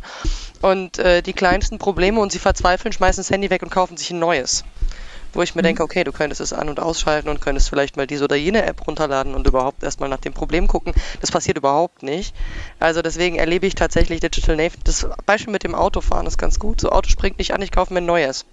Ähm, und ich glaube, das ist mhm. tatsächlich, wenn ich mir angucke, bei den jüngeren Leuten um mich rum, ist das eher der Umgang damit, aber wirklich bewusster Umgang oder so, dass da wirklich technisches Verständnis für ist, ist sehe ich eher in der Nerd-Szene, aber Das würde ich Ja. nicht unbedingt vom Alter abhängig machen. Nee, Ja, da gab es ist- doch erst kürzlich diesen tollen Artikel, dass, äh, wie sieht es, 80 Prozent der Jugendlichen äh, Werbung auf Facebook oder Werbung in sozialen Medien nicht von normalem Content unterscheiden können. Da muss ich immer sagen, nicht nur die Jugendlichen können es nicht unterscheiden, auch die Erwachsenen können das nicht unterscheiden. Ja, sonst äh, könnte ich mir äh, so manches Ergebnis in den Wahlen nicht mehr vorstellen. Also wie gesagt, Medienkompetenz fehlt ganz vielen Menschen. Und ich finde, es ist egal, ob man einen Podcast für drei, für 3000 oder für 30.000 macht. Die Medienkompetenz muss da sein. Und ich finde, man muss sich immer dessen gewahr sein, dass das, was man sagt, hörbar ist öffentlich. Und das ist auf Facebook nichts anderes. Ob ich jetzt, wie gesagt, 15 Fans habe oder 50.000, macht dann inhaltlich keinen Unterschied mehr. Die, ich muss die gleiche Verantwortung, finde ich, an den Tag legen, wenn ich das mache. Ja, also ich sage das in Vorträgen auch immer, formuliere ich das so. Äh, Es wird gerne mal den Jugendlichen angesagt, ja, sie, wär, sie würden sich so gut auskennen mit den digitalen äh, Sachen, Computer und so weiter, weil sie irgendwie E-Mail äh, mit E-Mail gut umgehen können oder e ja, der E-Mail-Client funktioniert nicht, ja, Sohn, mach mal so ungefähr oder Tochter, mach mal, ja. Und jemand ist nicht medienkompetent, nur weil er einen E-Mail-Client einstellen kann. Äh, oder technisch versiert sogar. Also das ist weit davon entfernt, irgendwie äh, überhaupt mal äh, die, das Bewusstsein zu haben, seine Privatsphäre Einstellungen oder Sicherheitseinstellungen bei Facebook überhaupt nochmal anschauen zu wollen. Ja. Also das Na, sie sind gehen, Meilen gehen halt anders, ganz anders damit um, weil sie damit groß geworden sind. Das ist, glaube ich, der große Unterschied, ja? Es ist ein ganz anderes Privacy-Bewusstsein. Also ich werde auch immer, Ja. Gehe ja auf den C3, also auf den Chaos Communication Congress vom äh, CCC. Und äh, wenn ich es anderen Leuten erzähle und irgendwie ich bin ein großer Open Source Fan und sage auch immer, guck mal, da könnte man noch das verschlüsseln oder äh, dein Passwort ist dein Geburtsdatum, denk mal drüber nach, ob das so klug ist. Äh, Dann werde ich immer angeguckt so und so, warum? Wen interessiert das denn? Ist doch scheißegal. Und das ist gerade also diese Scheißegal-Einstellung. Umso jünger die Leute sind, umso eher ist das da so mit, ich benutze die App nicht oder ich habe nichts zu verbergen. Es- Also es stört einfach nicht und es ist kein Bewusstsein dafür, dass es problematisch ist, dass man mit gewissen Dingen in der Öffentlichkeit steht oder eben nicht. Es ist auch kein, deswegen mit dem Privacy-Thema, ich finde es dann voll schlimm. Guck mal, die reden alle, lesen alles mit. Ja und? Und dann bin ich immer so Ja, wie gesagt, verdutzt und deshalb sage ich, ja. Spannend.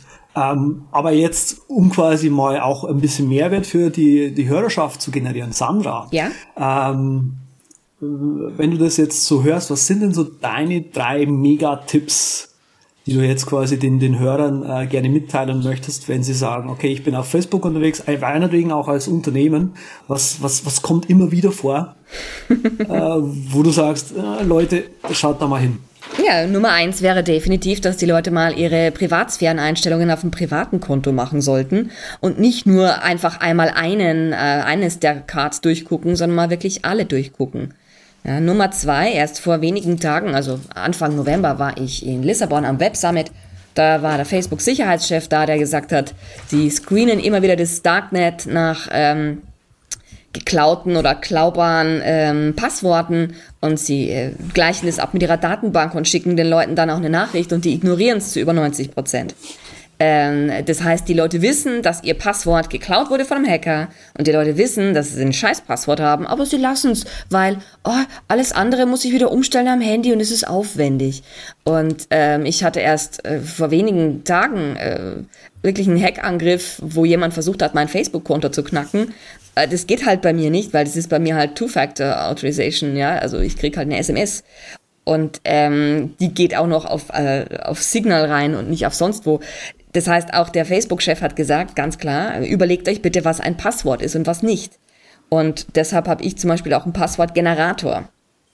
Das wäre für mich auch so ein großer Tipp, dass die Leute mal anfangen, Passworte mit 15 Stellen zu generieren.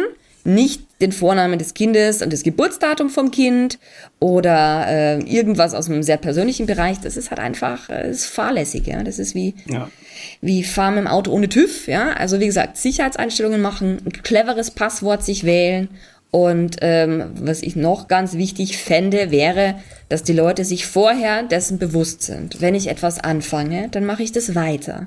Weil ich kann die geilste Facebook-Seite der Welt aufsetzen. Wenn ich es nicht schaffe, dass ich sie durchgehend mit Neuigkeiten befülle, dann kann ich sie mir gerade sparen oder als Haargel auftragen. Ja? Das ist leider die traurige Wahrheit. Ja? Wer was tut, muss es tun. Es nicht zu tun, bringt halt nichts. Leider. Ja, also zu Haargel würde ich die UC 068, glaube ich, war es, empfehlen. da habe ich nämlich ein Haargel gepickt. Tatsächlich. Tatsächlich, ja. Das kann man äh, tun, ja. Ja, das kann man tun. Äh, ja, spannend. Ähm, ich habe das jetzt mal mit aufgeschrieben. Konsistenz findest du ja, also sehr. Ne, es hängt nicht von, es kommt nicht von mir, sondern hängt damit zusammen, wen lesen wir gerne länger, mit wem arbeiten wir gerne länger, ja. Es sind Menschen, die Konsistenz zeigen, Menschen, die ein durchgehendes Thema in sich tragen, Menschen, die wissen, warum sie was machen, wofür sie was machen und wenn ich diese eine gewisse Autorität quasi auch mitbringen dann. Dadurch entsteht Autorität. Äh, Autorität existiert gar nicht. Genauso wie Produkte nicht existieren. Ja, das ist nur in unseren Köpfen. Es ist nur eine Vorstellung davon. Und deshalb, ja, bin ich halt fester Meinung, wenn ich zum Beispiel einen Podcast starte und das machen will, dann sollte ich es durchziehen. Also ich habe mhm. bei uns am Facebook für Frauen gelesen, äh, Podcast ganz klar gesagt, wir machen jetzt mal sieben Episoden und wenn ihr keinen Spaß daran habt, dann machen wir nicht weiter. Und genauso war es. Die Community hatte keine Lust auf Podcast. Leider. Genau. Okay. Aber dann äh, hast du jetzt eine ideale Überleitung schon geschaffen zu den. Ach, das hast du hervorragend gemacht. Man bemerkt, du kommst aus den Medien. Ja. Ähm, ich möchte jetzt mit der Heike, der Brigitte und der Franziska eher so die Podcast-Setups vorstellen. Wir haben da ähm, sage ich mal, äh, diverse Philosophien, die wir damit auch äh, verfolgen. Die Franziska ist eher unser Nesthäkchen, der Azubi quasi hier im, im Cockpit. Also lacht schon. Nur weil jemand jung ist, ist er kein Azubi. Ich bin bis vor anderthalb ja, Jahren Auszubildende gewesen. Also so lange ist meine Zeit als Azubi noch nicht her. Aber ja, aber du, du, du podcastest jetzt noch nicht so lange. Also, so wie wir, glaube ich, mitgehört haben, Heike Brigitte und ich, wir sind schon äh, sehr lange dabei. Wie lange Podcast, Pod, Pod, podcastest du denn? Mein erster Podcast war der Fußball-Podcast und den haben wir zu Beginn der letzten Saison angefangen. Das heißt, ich bin jetzt seit einem anderthalb Jahren mache ich den Fußball-Podcast jetzt. Ähm, den Kinderbuch-Podcast habe ich, glaube ich, Beginn dieses Jahres angefangen und G4 der CNC-Maschinen-Podcast jetzt erst seit drei oder vier Monaten. Also mhm. jetzt seit anderthalb Jahren. Genau. Und jetzt mal quasi eine, eine, Frage, die ich dazwischen reinwerfen würde, auch an die, an die Sandra mit zurück. Findet ihr, was findet ihr wichtig? Findet ihr wichtig, mordsmäßig gutes Setup zu haben oder loslegen? Also wirklich mal tatsächlich Content auf der Webseite haben? Auf jeden Fall. also ich finde, ich finde gerade, gerade, äh, dass das technische Equipment finde ich nicht so wichtig. Also man muss, man muss halt den Podcaster gut hören können, aber man muss vor allen Dingen es auch verstehen können. Also klar, er sollte jetzt nicht nuscheln und äh, sollte nicht total verrauscht sein. Aber alles andere gewöhnt sich auch das Ohr ganz schnell dran. Also das, das darf man auch nicht vergessen, ja. Wenn man in, in einen Podcast reinhört, der zum Beispiel sehr, sehr hallig ist oder auch verrauscht ist, wenn man da einen Moment zuhört, dann, dann ist das weg, dann hört man das quasi nicht mehr. Ähm, ja. Und ich mhm. finde, man, man sollte sich vielleicht eher Gedanken über, über die Struktur machen und wie man das aufbaut und wie es interessant für die Hörer wird. Mhm. Und auch da ist immer die Frage, wer ist meine Zielgruppe, was will ich machen? Heike?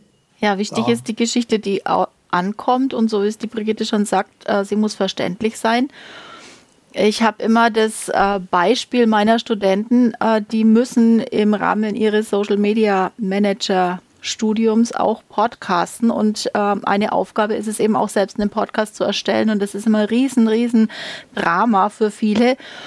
Und sie wissen dann auch nicht, mit was sie anfangen sollen. Nur verlangt natürlich niemand, dass sie sich ähm, einkleiden quasi ähm, für einen Podcast, aber die moderne Technik, unser, unser Zeitalter macht es ja möglich. Jedes Handy hat ein Headset, das mitgeliefert wird und diese Headsets sind derartig gut, dass du da wirklich eine brillante Qualität herbekommst, wenn du dann noch auf Phonic äh, zum Beispiel nimmst als, als äh, offene Web-App dazu, die auf allen äh, Geräten läuft, dann ähm, kannst du da wirklich einen richtig guten Podcast aus dem Stand produzieren und sofort abschießen, also sofort live gehen damit quasi.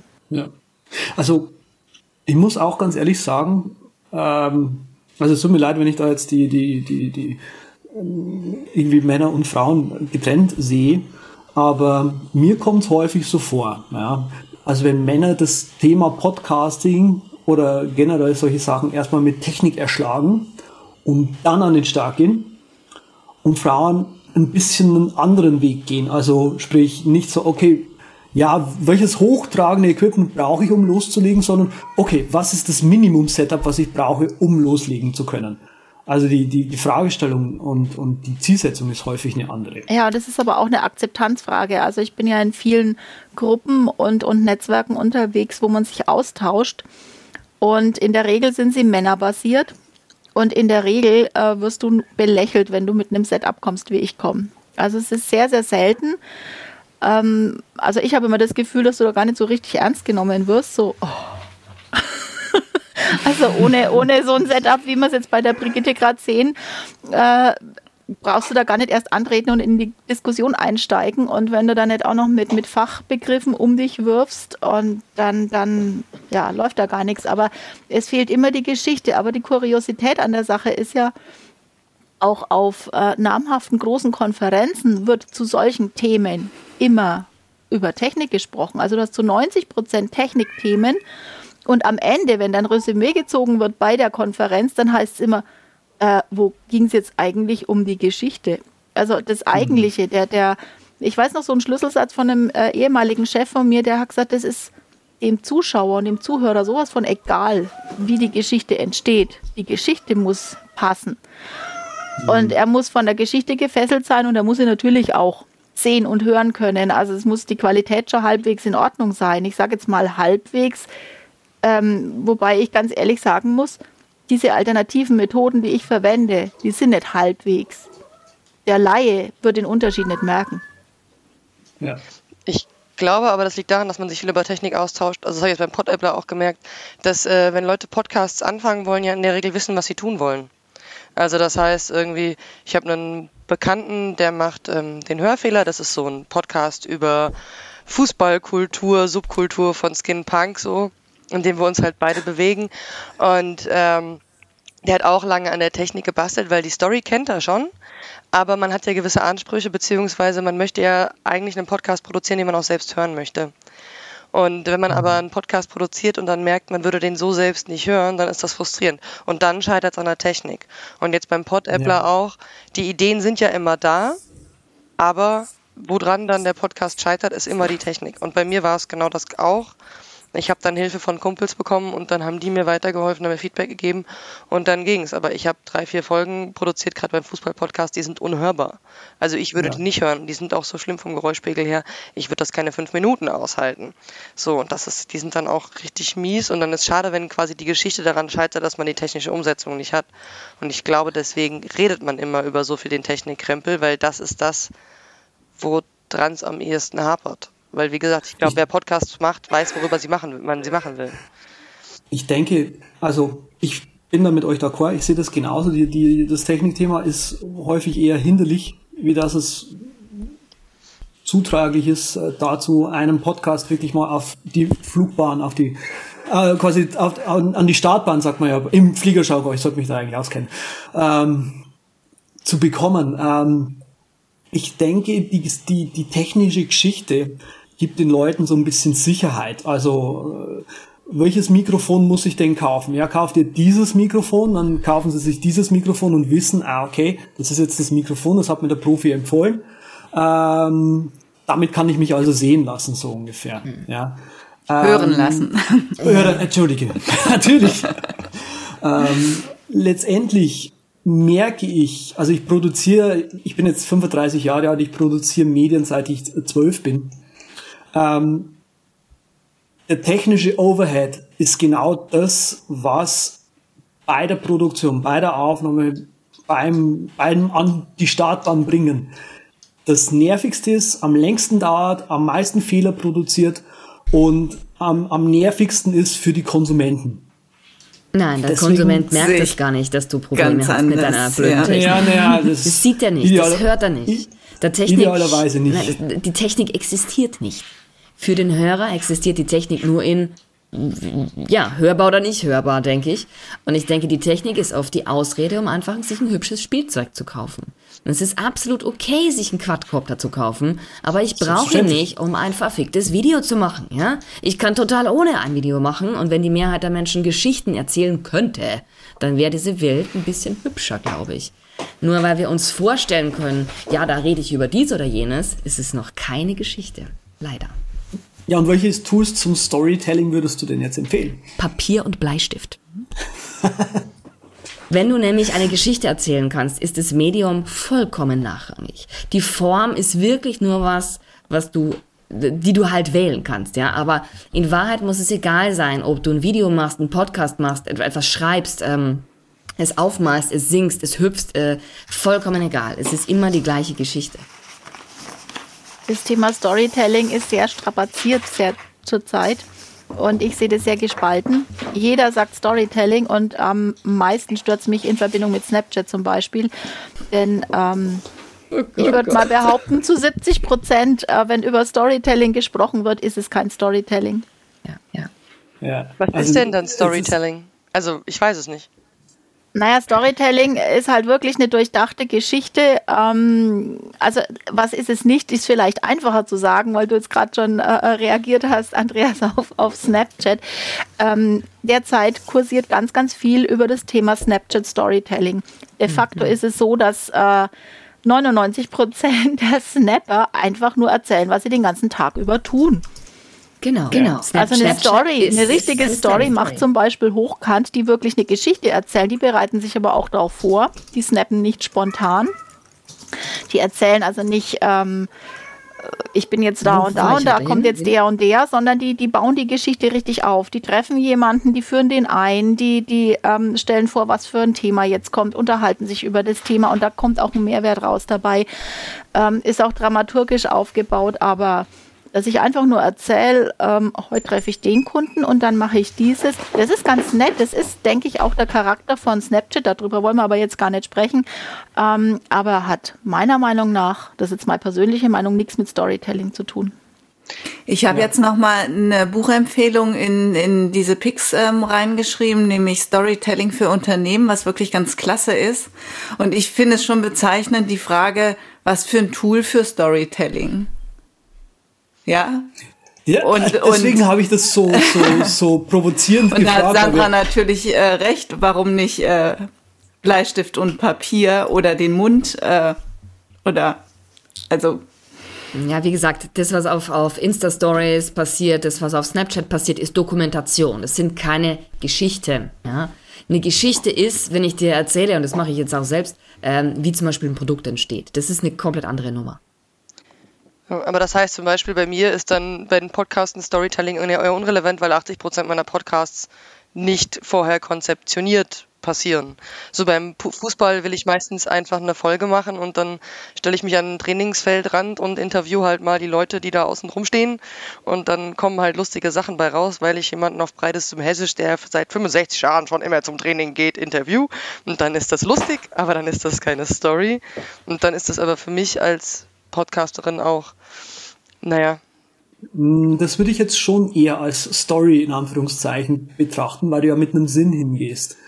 Aber jetzt die Sachen, die ja quasi äh, da häufig einfach bei der, bei der Privatbevölkerung, sage ich jetzt mal, die keine Ahnung von Story hat, rauskommt, ist halt, schau mal, wie lustig ich ausschaue mit dem depperten Filter. Ja, ähm, das ist einfach Entertainment. Das steht dem gegenüber. Das ist Enter genau, das ist Entertainment versus ich erzähle euch jetzt mal wirklich was, äh, bringe euch was bei oder auch wirklich kreativ mit dem Medium umzugehen. Also Snapchat ist ja äh, bedingt dadurch, dass ich kurze Videoschnipsel haben nur haben kann, muss ich mit dem Medium ein bisschen anders arbeiten, wenn ich wirklich was erzählen möchte. Ja, und dann ist natürlich die Challenge, wie erzähle ich das in diesen kurzen Videoschnipseln, kurzen Fotos und so weiter, ja. Und genau diesen, diesen kreativen Gedankengang, den machen viele Leute nicht. Und dadurch wird es auch keine Story. Die sagen halt dann, hier war ich mal da und dann habe ich da und dann hier das Essen war super. Aber es ist nichts Rundes, es ist nichts, wo du sagst, yeah, cool. Ja, das ist wieder der Unterschied zwischen Sprechen und Reden. Ja, reden können alle, sprechen die wenigsten. Äh, das ist nämlich tatsächlich so, wenn du Leute in eine Sprecherkabine setzt, dann hörst du sehr schnell, wer sprechen kann. Und dann fällt dir auch auf, wer nur redet. Und das ist genau der Unterschied. Okay. Also Podcaster können jetzt, also die Zuhörer können nicht sehen, dass alle hier mit den Köpfen wiegen. Okay. ja, wir, wir, wir, versuchen, wir versuchen das auch immer in, innerhalb des Podcasts dann äh, noch äh, die, die Lautschrift quasi ja, ja. einzufügen. Genau. ja, okay. Ähm, wollen wir jetzt auch mal kurz das, das Podcast-Setup so an sich besprechen? Ähm, ich glaube, da fangen wir einfach kurz wieder bei der Franziska an. Wie nimmst du denn normalerweise deine Podcasts auf? Was kannst du denn so als, als, äh, als Tipp quasi weitergeben? Also ich habe halt gemerkt, bei mir ist Technik immer ein großes Hindernis. Das heißt, ich habe bei, bei Audio Interface schon ausgestiegen. Ich habe mir einfach jetzt ein ordentliches USB-Headset besorgt. Das stecke ich ein und stelle ein USB-Headset aufnehmen. Und das war's. Und dann benutze ich halt äh, Audacity äh, als, Aufna als Aufnahme. Wie jetzt gerade auch. Und jetzt habe ich angefangen mit Ultrasonic, weil ich das aber, also weil ich da ja, nein, wie heißt das? Das heißt nicht Ultra, Ultraschall heißt es. Ultraschall. Äh, und Reaper, mhm. ähm, da bin ich ganz lang dran gescheitert. Also ich bin da allein nicht weitergekommen. Jetzt habe ich Hilfe von Leuten bekommen. Jetzt kann ich Studio Link und Ultraschall benutzen. Das wollen wir jetzt bei der nächsten CNC Maschinen Podcast Folge nehmen. Und für okay. den Kinderbuch Podcast und meinen Fußball Podcast habe ich jetzt einen Zoom H2 geliehen und werde mir wohl auf kurz oder lang einen selbst kaufen, weil davor habe ich tatsächlich einfach mit Handy auf Phonic Aufnahme und das hat auch schon funktioniert. Aber tatsächlich mit dem Zoom H2 klappt es nochmal besser. Ähm, Gerade wenn ich im Stadion aufnehme oder so, es ist einfach nochmal ein Unterschied, ob ich ein Handy ohne irgendeinen Aufsatz und nur mit Auphonic benutze oder ein Zoom H2. Und ähm, da bin ich jetzt sehr dankbar dafür, dass ich das benutzen kann und habe damit sehr viel mhm. Spaß, weil es ja einfach automatisch eine bessere Qualität gibt. Mhm. Genau, und mehr habe ich gar nicht. Das heißt, grundsätzlich mal bist du auch eher mobil. Du arbeitest halt mit, mit einem kostenlosen Tool jetzt, uh, Audacity, ja. zur Bearbeitung. Und hinten raus macht Auphonic die, also die Post-Production, in Anführungszeichen. Genau. Und das war's schon. Okay. Spannend. Ähm, wie arbeitet ihr denn, Brigitte, Heike? Arbeitet ihr mit der Hand? also also ich arbeite mit, also ganz unterschiedlich, wenn ich halt zu Hause aufnehme ähm, und produziere sozusagen meinen Podcast übers Podcasten, dann habe ich hier ein Mikrofon, ein ähm, Kondensatormikrofon mit einem Audiointerface, was an meinen Rechner angeschlossen ist und nehme auf mit Hindenburg oder mit Audacity. Ähm, wenn ich rausgehe, dann habe ich ein, ein Zoom H4 und ich habe jetzt, ähm, weil ich auch ähm, für einen Podcast Veranstaltungen mitschneide, ähm, habe ich noch so ein kleines ähm, Equipment, so ein Headset mit Sender und sowas. Da weiß ich jetzt aber nicht mal die, die Marke. Ist auch, ist auch nicht so mm. wichtig, glaube ich. Also genau. das haben wir genau. gerade schon besprochen. Es ist nicht so wichtig, was es ist, sondern halt mh, ja. sowas, wenn man draußen ist, empfiehlt sich ja sowas dann dabei zu haben. Ne? Genau, Genau. Ja, das sehe ich genauso. Heike, du hast ein Headset-Mikro um? Nein, ich habe einen Kopfhörer. Achso, Headset-Mikro, ja, ein kleines Headset-Mikro. Ähm, es ist eigentlich mein, ähm, also ich arbeite, wenn ich zu Hause am Rechner bin, äh, mit einem ähnlichen Setup wie, wie Brigitte, also auch mit einem Kondensatormikrofon und Plopschutz und Interface und, und Mischpult und so weiter. Und weil ich äh, viele Skype oder Google Hangout äh, Aufnahmen auch mache, da stört mich einfach immer so dieser Mickey Maus Kopfhörer dabei. Und ich habe festgestellt, wenn ich dieses Headset habe, dieses ganz kleine, dann äh, nimmt es mir, dann kriege ich keine Rückkopplung als wenn ich ohne Kopfhörer arbeite. Wenn ich den Kopfhörer mit dem Kondensatormikrofon runternehme und über die normalen Lautsprecher arbeite, dann, dann habe ich eine äh, schreckliche Rückkopplung drin. Das funktioniert nicht. Insofern, ich mag eben diese Kopfhörer nicht im Bild haben, wenn ich mit Video arbeite und deswegen habe ich dieses Headset-Mikro und das Kondensatormikrofon hat nur leider, äh, habe ich vergessen auszuschalten und ich war mir nicht sicher, ob es die Stunde jetzt durchhält ohne Batteriewechsel. Deswegen bin ich jetzt für diese Aufzeichnung doch auf das Headset-Mikro ah, ja. gegangen. Ja, ansonsten bin ich aber viel, viel häufiger mit meinem Smartphone unterwegs. Und ich ähm, habe äh, da diverse Mikrofone. Also das ist so ein bisschen mein, mein ähm, Hobby da äh, oder ja, Spinnerei von mir da zu gucken, was das Bestmögliche ist. Aber mein Lieblingsteil ist ein Shure Micron MV88.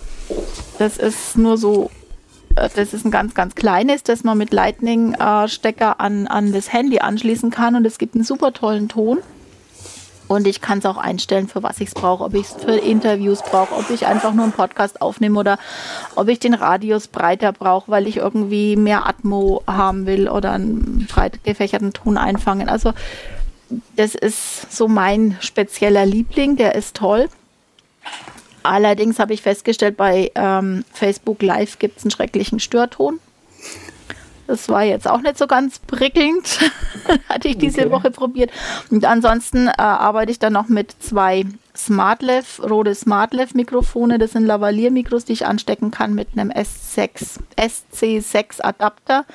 Und auch bei dem 7er iPhone funktioniert es, wenn ich nämlich den mitgelieferten Adapter anstecke von Apple, der also Lightning auf Klinke ähm, umwandelt dann muss ich aber nochmal dieses SC6 dazwischen schalten, denn dieser Adapter geht eigentlich nur für Headsets, also dass ich, dass ich ein Headset anstecken kann. Insofern brauche ich wieder einen kleinen Adapter, der es eben umwandelt, dass es auch das Input-Signal kriegt und das funktioniert aber brillant und somit kann ich dann auch wieder zwei anstecken. Und so gehe ich eigentlich meistens raus.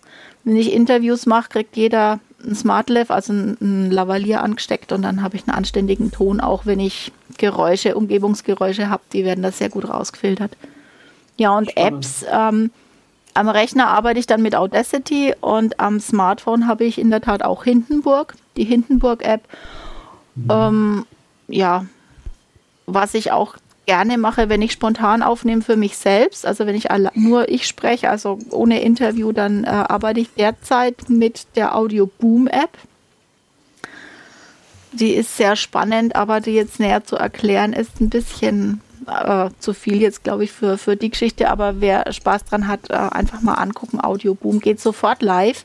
Kann ich aber auch, äh, habe ich alle Möglichkeiten, es auf meinen Blog einzubinden und habe einen RSS-Feed und eine schöne Darstellung. Also ich arbeite da zeitgleich quasi mit einem separaten Netzwerk, das Audioboom Netzwerk, das aber schwerpunktmäßig amerikanisch äh, ist. Also es sind noch wenige Deutsche dort unterwegs. Aber ich kann alles auch wirklich eins zu eins auf meinen Blog einbinden. Mhm. Und das gefällt mir zurzeit sehr gut. Spannend. Ähm, um jetzt das Thema ein bisschen nach vorne zu kriegen, weil sonst geht uns hier leider der Sprit aus, habe ich so das Gefühl. Das ist zurzeit ähm, ja sehr ähm, gefährlich in Flugzeugen. Ja, deswegen ja. Also ihr wisst ja, mal bei Flugzeugen, wir, man muss immer genau, also man tankt das äh, Flugzeug nicht voll, damit es eben genau diese Strecke fliegen kann, um insgesamt Sprit einzusparen. Ähm, wie ist denn eure Philosophie äh, bei Podcast-Aufnahme? Ähm, es gibt ja diesen, die finde ich häufig die Diskussion Double Ender oder Single Ender. Ähm, wie, was ist da euer favorisierter Workflow? Also ich glaube, ihr macht fast alle nur Single Ender, also macht auf eurer Seite die Aufnahme, wurstet das halt zusammen und am Schluss kommt dann eben der, der, der Audiobeitrag, wie es bei Brigitte heißen würde, eben raus. Korrekt. Also, weil das mit dem Doppelende, ich hab's, ja, ich hab, wir haben eine Folge haben wir so gemacht, weil es nicht anders funktioniert hat, aber mir war das zu kompliziert und ich habe, um ehrlich zu sein, auch gerne einfach alles in meinem Bereich und ja. Deswegen also wenn ich also Double Ender mache ich eigentlich nur, wenn ich äh, weiß, es sind Leute, die auch podcasten, die das Equipment haben und ähm, ich keine Möglichkeit habe, das adäquat zusammenzufügen, wobei ich aus wund auf wundersame Weise doch die Möglichkeit jetzt habe. Ich weiß zwar nicht wie, aber es funktioniert jetzt bei mir, aber ähm, nee, wirklich nur mit, mit Leuten, die wissen, was sie tun, dass es auch funktioniert. Okay, spannend. Bei Brigitte? Ja, genauso. Also ich mache ähm, mach, entweder nehme ich die halt mit meiner Technik auf die Interviews, mit meinem Aufnahmegerät, oder wenn ich ähm, Interviews über Skype mache, dann kann ich es so aufzeichnen, dass ich jeden Sprecher auf einer Spur habe. Und mhm. äh, das ist dann halt toll, toll auch noch zu bearbeiten. Hm, das stimmt. Ja. Das ist, glaube ich, auch die, die eine Hürde, die viele Leute noch haben, wenn sie sagen, okay, hm, wäre mir schon lieber, das irgendwie ähm, einfach alles bei mir zu haben. Die Tonqualität ist natürlich bei einem Double Ender besser. Das wirst du sehen. Ich will, aber ich will die, die, die, diesen technischen Overhead einfach nicht haben. Äh, dann ist es natürlich schöner, wenn man dann noch die einzelnen Spuren hat. Ne? Ja. Genau. Kennt ihr Zencaster? Das ist jetzt ganz neu.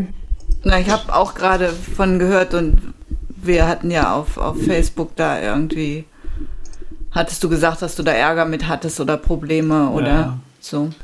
Ja, also es ist, es ist toll, was sie machen. Äh, ich hatte, wir hatten eben das Problem, dass die Aufnahme dann auch gleich zerstört war. Also. Hm. Das Snapchat für Podcasten offenbar. ja, sehr schön, danke. Also ich bin, ähm, bin mit Skype wirklich zufrieden. Ich weiß nicht, was da immer dran gejammert wird. Ähm, ich mache halt auch, auch, auch meine Trainings über Skype, weil man da die Bildschirmübertragung hat und ich kann Audacity-Einführungen machen und man sitzt quasi dann doch wie an einem Rechner. Ähm, und ich finde die Tonqualität auch okay. Also ich habe da bisher keine Probleme gehabt. Ja, es haben nee. viele, die die nee. Probleme haben damit. Drum, ähm, hin und wieder hatte ich dann mal Aussetzer bei, bei Skype, aber ich mache es eigentlich auch recht gern, weil ich weiß, es, wie es funktioniert und dass es funktioniert. Äh, allerdings das meiste mache ich dann doch über, über Google Hangout oder jetzt ist es ja YouTube Hangout. Ähm, mhm. Mhm. Da das habe ich noch nie, aus, ich noch nie ausprobiert. Ja, mhm. Da ist die Qualität mhm. noch besser, aber es ist ein bisschen ähm, tricky reinzukommen, gerade jetzt nach der Umstellung. Also ich saß jetzt echt sehr, sehr lange und brauchte dann wirklich die Hilfe von Christian, ähm, wie es funktioniert, denn es hey, ist nicht hey. mehr selbsterklärend. Ja? Also jetzt, nachdem jetzt ähm, das YouTube live ist, wenn ich es jetzt aufzeichnen will, äh, es ist nicht mehr so offensichtlich, wie es vorher bei Google Hangout war. Also man muss dann über Events und man muss wissen, was man tut, damit es auch wirklich das Endergebnis rauskommt. Ja, das stimmt. Also ich, da muss man ein bisschen äh, aufpassen. Ich, ich finde aber das neue YouTube, also allgemein das Livestreaming finde ich großartig. Leider muss ich sagen, Facebook hat es ziemlich gut drauf. Und leider Amazon ist auch sehr gut aufgestellt. Also ich habe mit äh, YouTube Live noch nie ein Thema gehabt. Bei mir war so, eines Tages sollte ich ein, ein Hangout machen mit einer Kundin, weil ich so meine Interviews aufzeichne, wenn ich Videointerviews mache und dann okay, dann war es halt plötzlich bei YouTube Live. Okay, so what? Also, hm. fand ich jetzt nicht so mega kompliziert. Nee, also es wird dann kompliziert, wenn du halt sagst, nee, ich will dieses, äh, diesen Live-Event nur, einem, nur einer kleineren Gruppe zur Verfügung stellen, ja. Äh, dann geht's nur über einen Event, weil du den Event auf YouTube auf wie die Videos auch auf nicht öffentlich verfügbar setzen kannst. Genau. Und dann kann man auch Privatleute einladen. Das ist Trick 17 quasi. Äh, mehrere Leute an einem Tisch haben wir hier auch äh, und ähm, wir wollen noch ganz kurz einen Ausflug zu einem meiner alten, zu meiner Altlast äh, machen. Äh, du arbeitest, äh, Sandra, hast dich eh gerade schon zu Wort gemeldet, äh, sehr gerne auch mit Screencasts in deiner Arbeit, was also wenn es halt darum geht, den Leuten schnell mal was zu zeigen. Genau, oder? richtig. Also bei Facebook für Frauen hat sich's bewährt, dass, äh, dass man zwar ganz tolle Blogbeiträge schreiben kann, ähm, die meisten Leute aber dann nicht wissen, was muss ich wann, wo anklicken, wo muss ich was einfügen. Also ganz klassisches Technik-Tutorial. Ähm, ja, und das mache ich eben mit Screencasts ganz einfach, quick and dirty mit QuickTime. Und ähm, ich nehme da einfach meinen Screen auf, kein Foto, also kein Bild von mir, wie das manche machen. Ich mache mir da auch keinen Kopf, ob man mich sehen soll oder nicht. Ich habe halt einfach ein Samsung-Mikrofon, das äh, ganz, äh, ganz cheap das, das aufnimmt, sodass man es halt hören kann, ohne Hörsturz, wie ich immer sage. Und ähm, dann äh, funktioniert es auch. Ich bemerke, dass die Leute meine Screencasts, die ich jetzt seit relativ genau einem Jahr mache, sehr, sehr gerne angucken. Und ich habe letztes Jahr Heiligabend damit angefangen. Und es hat wirklich eingeschlagen wie wow, äh, weil es wirklich ab Heiligabend bis zum 7., 8. Januar, glaube ich, habe ich jeden Tag einen Screencast gebracht. Und ähm, da waren die Leute, glaube ich, relativ happy drüber, weil auch ich ganz normale Dinge erklärt habe. Dinge des hm. täglichen Lebens, wie kann ich den Chat unsichtbar schalten, lauter so Kleinigkeiten. Genau. Hm, spannend. Spannend. Also wie lange gehen die dann ungefähr die Screencasts? Es gibt Screencasts, die dauern gerade mal eine Minute zehn. Es gibt Screencasts, die dauern 10, 15 Minuten. Äh, ich habe in einem letzten Screencast erklärt, wie man auf Facebook einen Facebook Shop einrichtet. Das dauert naturgemäß ein bisschen länger, aber ich zeige wirklich von vorne bis hinten alles, was ich mache. Und ähm, nur im Notfall schneide ich, sonst ist es ein Single Take, ein einziges Ding, wo ich tatsächlich durchgehend dabei rede und den Leuten erkläre, was mache ich und warum klicke ich dorthin und so weiter. Also so mhm. mache ich Screencast. Ich weiß, dass es ganz viele gibt, die das noch wesentlich professioneller machen, aber mit denen kann und will ich mich auch gar nicht vergleichen, denn im Endeffekt ist es das Gleiche, was rauskommt. Leute gucken es an und verstehen es, oder eben nicht. Hm.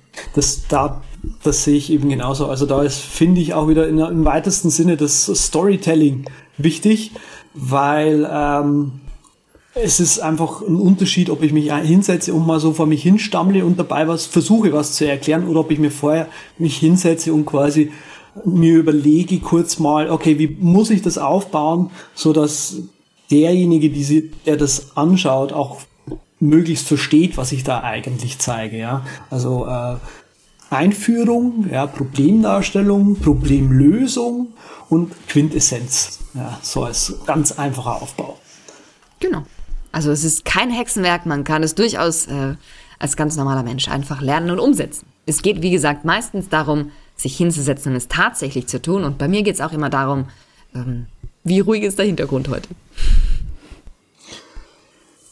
Ja, tatsächlich. Äh, sehr schön. ähm, und natürlich per Papier und Bleistift die ganze Sache geplant, vermute ich mal. Bei mir? Nein, bei mir wird alles in Evernote geplant, äh, weil so mein Unternehmen funktioniert. Aber ja, es ist ganz ähnlich. Das wird den Herrn Fechner freuen zu hören.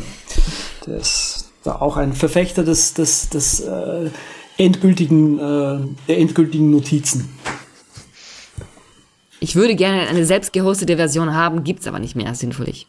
Leider. Ja, leider.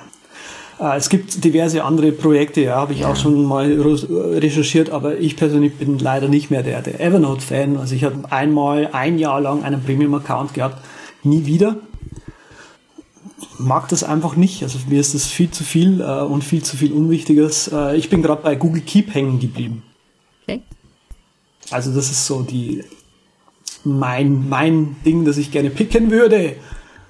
Apropos, machen wir mal weiter in die Richtung. Genau, äh, wie man schon sieht, ich, äh, die Überleitungen, die sind auch heute wieder äh, phänomenal. phänomenal. Äh, wir sind sozusagen schon auf dem Sinkflug und äh, wie es Tradition ist beim Übercast, werden wir auch bei der Jubiläumssendung äh, der Nummer 70 hier nochmal unsere Empfehlungen loswerden. Damit unsere Gästinnen äh, auch wissen, wie das funktioniert, möchte ich den Anfang machen. Und zwar habe ich heute dabei das TerraDeck Live. Das ist eine, ein iOS-App von Haha, der Firma TerraDeck. TerraDeck ist ähm, eine App, mit der man Livestreaming machen kann. Also es richtet sich eher, wie man das bei mir schon vermutet, an die Profis. Ähm, ja, äh, auch wie es Profi-Tools gerne mal haben. Ähm, ist auch dieses Tool optisch nicht der Hit, aber es ist einfach um Weiten besser als alles andere. Ähm, es gibt noch das Wirecast Go ähm, Live, also das TerraDeck Live Doppelpunkt R heißt das offiziell, äh, ist grundsätzlich mal kostenlos, um aber jetzt zum Beispiel auf Facebook, YouTube oder sonst irgendwo hin zu streamen, muss man immer ein kleines In-App-Purchase aktivieren und dann funktioniert das Ganze auch. Ähm, Man kann Texte einblenden, Grafiken einblenden, aus- und einblenden, äh, stummschalten und so weiter. Also das ist bisher das umfangreichste äh, Livestreaming-Tool, was ich für ein äh, mobiles Endgerät gefunden habe und deswegen heute mein Pick.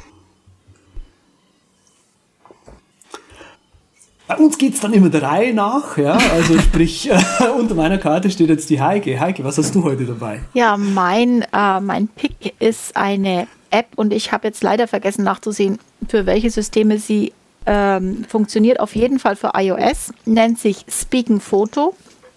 Schreibt sich also wie Speaken ohne E und Foto mit PH. Also Speaking Photo mh, ermöglicht Podcast und Foto quasi zu verbinden. Das heißt, ihr könnt äh, mit der App Fotos aneinander rein und äh, auf die Fotos euren Text sprechen. Habt damit relativ schnell und einfach einen kleinen Videoclip, ohne dass ihr filmen müsst. Für die, die sich noch nicht filmen trauen oder wo es eigentlich nicht geht oder wo man einfach nur Fotos hat, die man da betiteln möchte.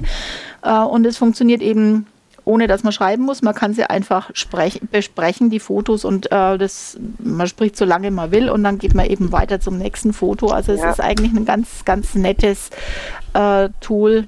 Ein bisschen eine Spielerei. Ich verwende es auch nicht oft, aber hin und wieder ist es mal ganz hilfreich und ganz nett.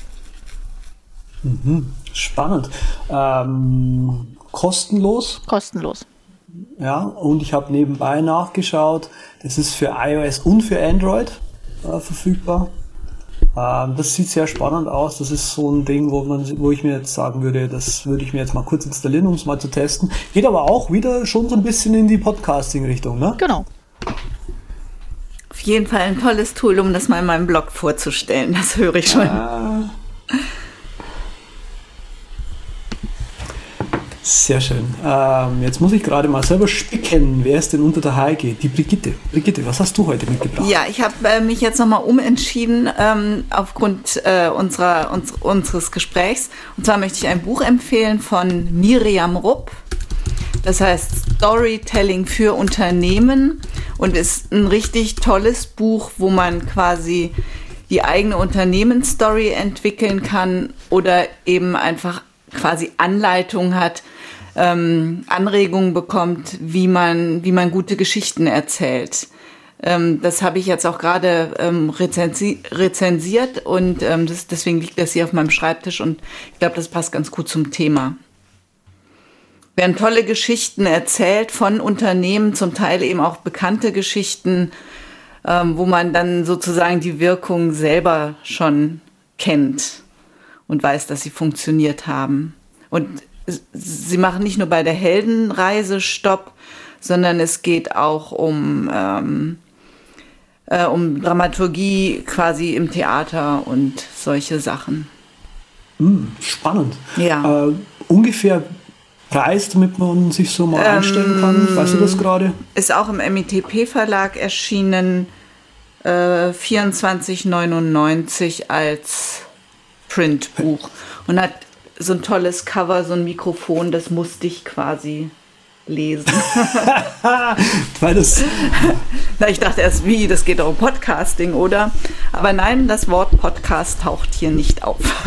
spannend. Das werden wir natürlich gerne mit aufnehmen. Mhm. Ja, das war Sandra. mein Pick.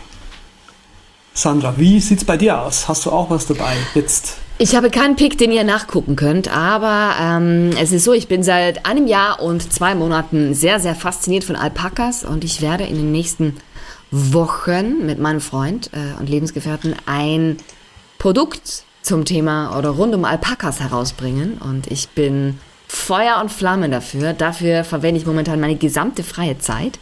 Äh, wenn ihr mich jetzt sehen könntet, ich sitze in einem Alpaka-Pulli da, ja. Ähm, und ähm, es ist tatsächlich so, dass das gerade super interessant ist und ähm, ich freue mich schon sehr auf das Marketing von diesem Produkt. Das mag jetzt manchen komisch vorkommen, aber für mich ist das einfach das Allergrößte, aus schönen Dingen was Gutes zu machen und ich kann auch nicht mehr erzählen leider, aber trotzdem muss ich sagen, guckt euch Alpakas an. Sie machen die Welt glücklich und sie sind lustig. Vor allem, die haben so geile Haare. Das ist der Wahnsinn. Also ihr müsst euch mal äh, die Alpaka-Gesichter angucken, die es da gibt. Das, das unterhält mich sehr und es unterhält mich bald nicht nur, sondern ich hoffe, dass es auch ein tolles Produkt bald geben wird dazu. Spannend. Äh, das kann man natürlich dann bei deiner, auf deiner Webseite und äh, deinen äh, diversen Profilen. Ich wollte gerade sagen, auf meinen ne? diversen Profilen, wer wirklich Bock hat darauf, der kann das dort dann auf jeden Fall finden. Und ähm, deshalb versuche ich auch so die Geschichte zu erzählen, wie so ein Produkt so entsteht und wie das so hervorkommt und sich quasi aus einem, aus einem Steinblock äh, sich eine, ein, äh, ja, eine Skulptur formt quasi. Das ist so die Geschichte im Moment, die ich verfolge ganz intensiv. Ja, cool. Franziska. Ja, daran, anschli daran anschließend etwas, was glücklich macht. Ähm, und zwar habe ich ein Buch, was ich total gerne verschenke, weil die meisten Menschen sich ja total stressen wegen allem Möglichen, wie zum Beispiel wegen Podcast-Technik. Und das heißt Tagebuch eines Wombats und das handelt davon, dass ein Wombat glücklich frisst und schläft. Und ich habe schon mal an Dingen kratzt. Und das ist ein Buch, was ich tatsächlich ständig dabei habe, weil ich mag Kinderbücher sehr gerne und das ist ein Kinderbuch, was sehr glücklich macht nur meistens keine Kinder, sondern eher Erwachsene, weil ich glaube, erwachsene Menschen sehr oft vergessen, dass es sehr geil ist, sich einfach nur ab und zu mal zu kratzen, im Bett rumzuwälzen und zu fressen. Und ähm, deswegen verschenke ich es sehr gerne, habe es gerne dabei, reibe es jedem unter die Nase. Hier, Wombat geil, angucken. Macht glücklich. Wombats machen glücklich, ja. alles klar.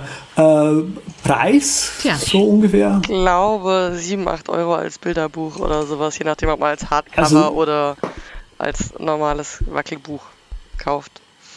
Genau. Spannend. Also sprich, da hat man auf jeden Fall noch was davon, wenn man das kauft. Ja.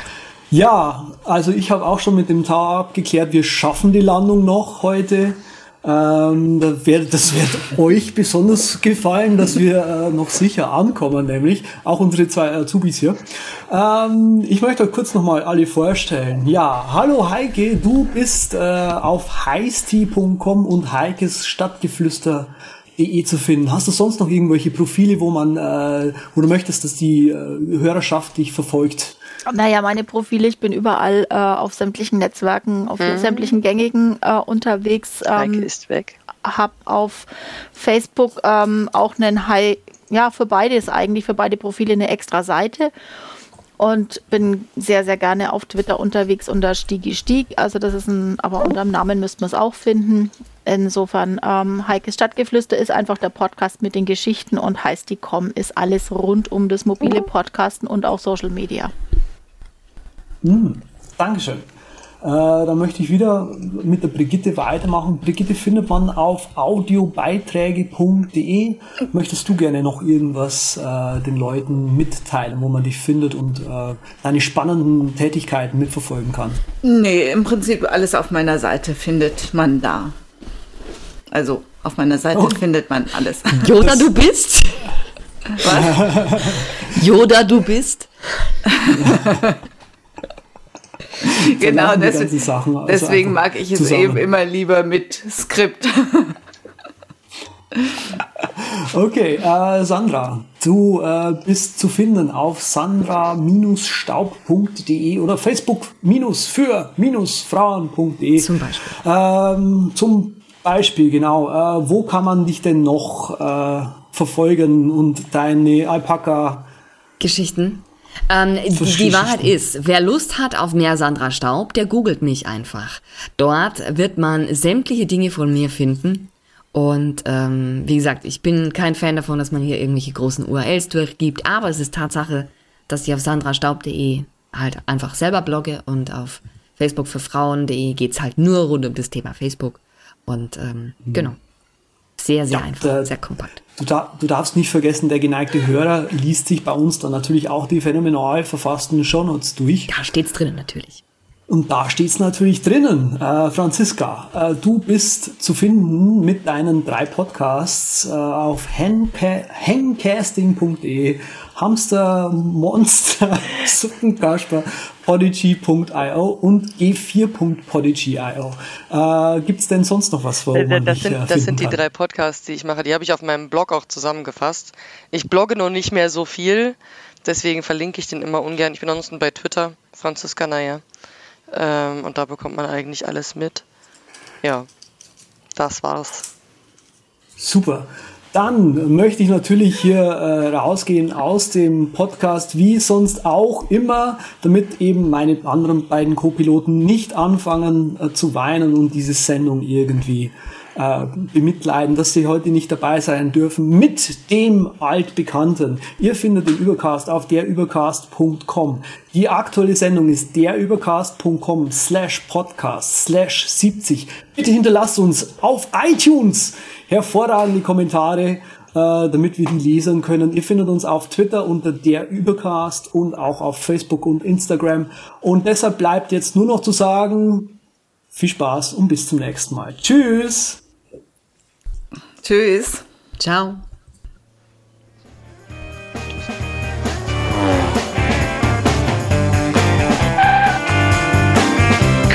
Vielen Dank, dass Sie sich für den Übercast entschieden haben.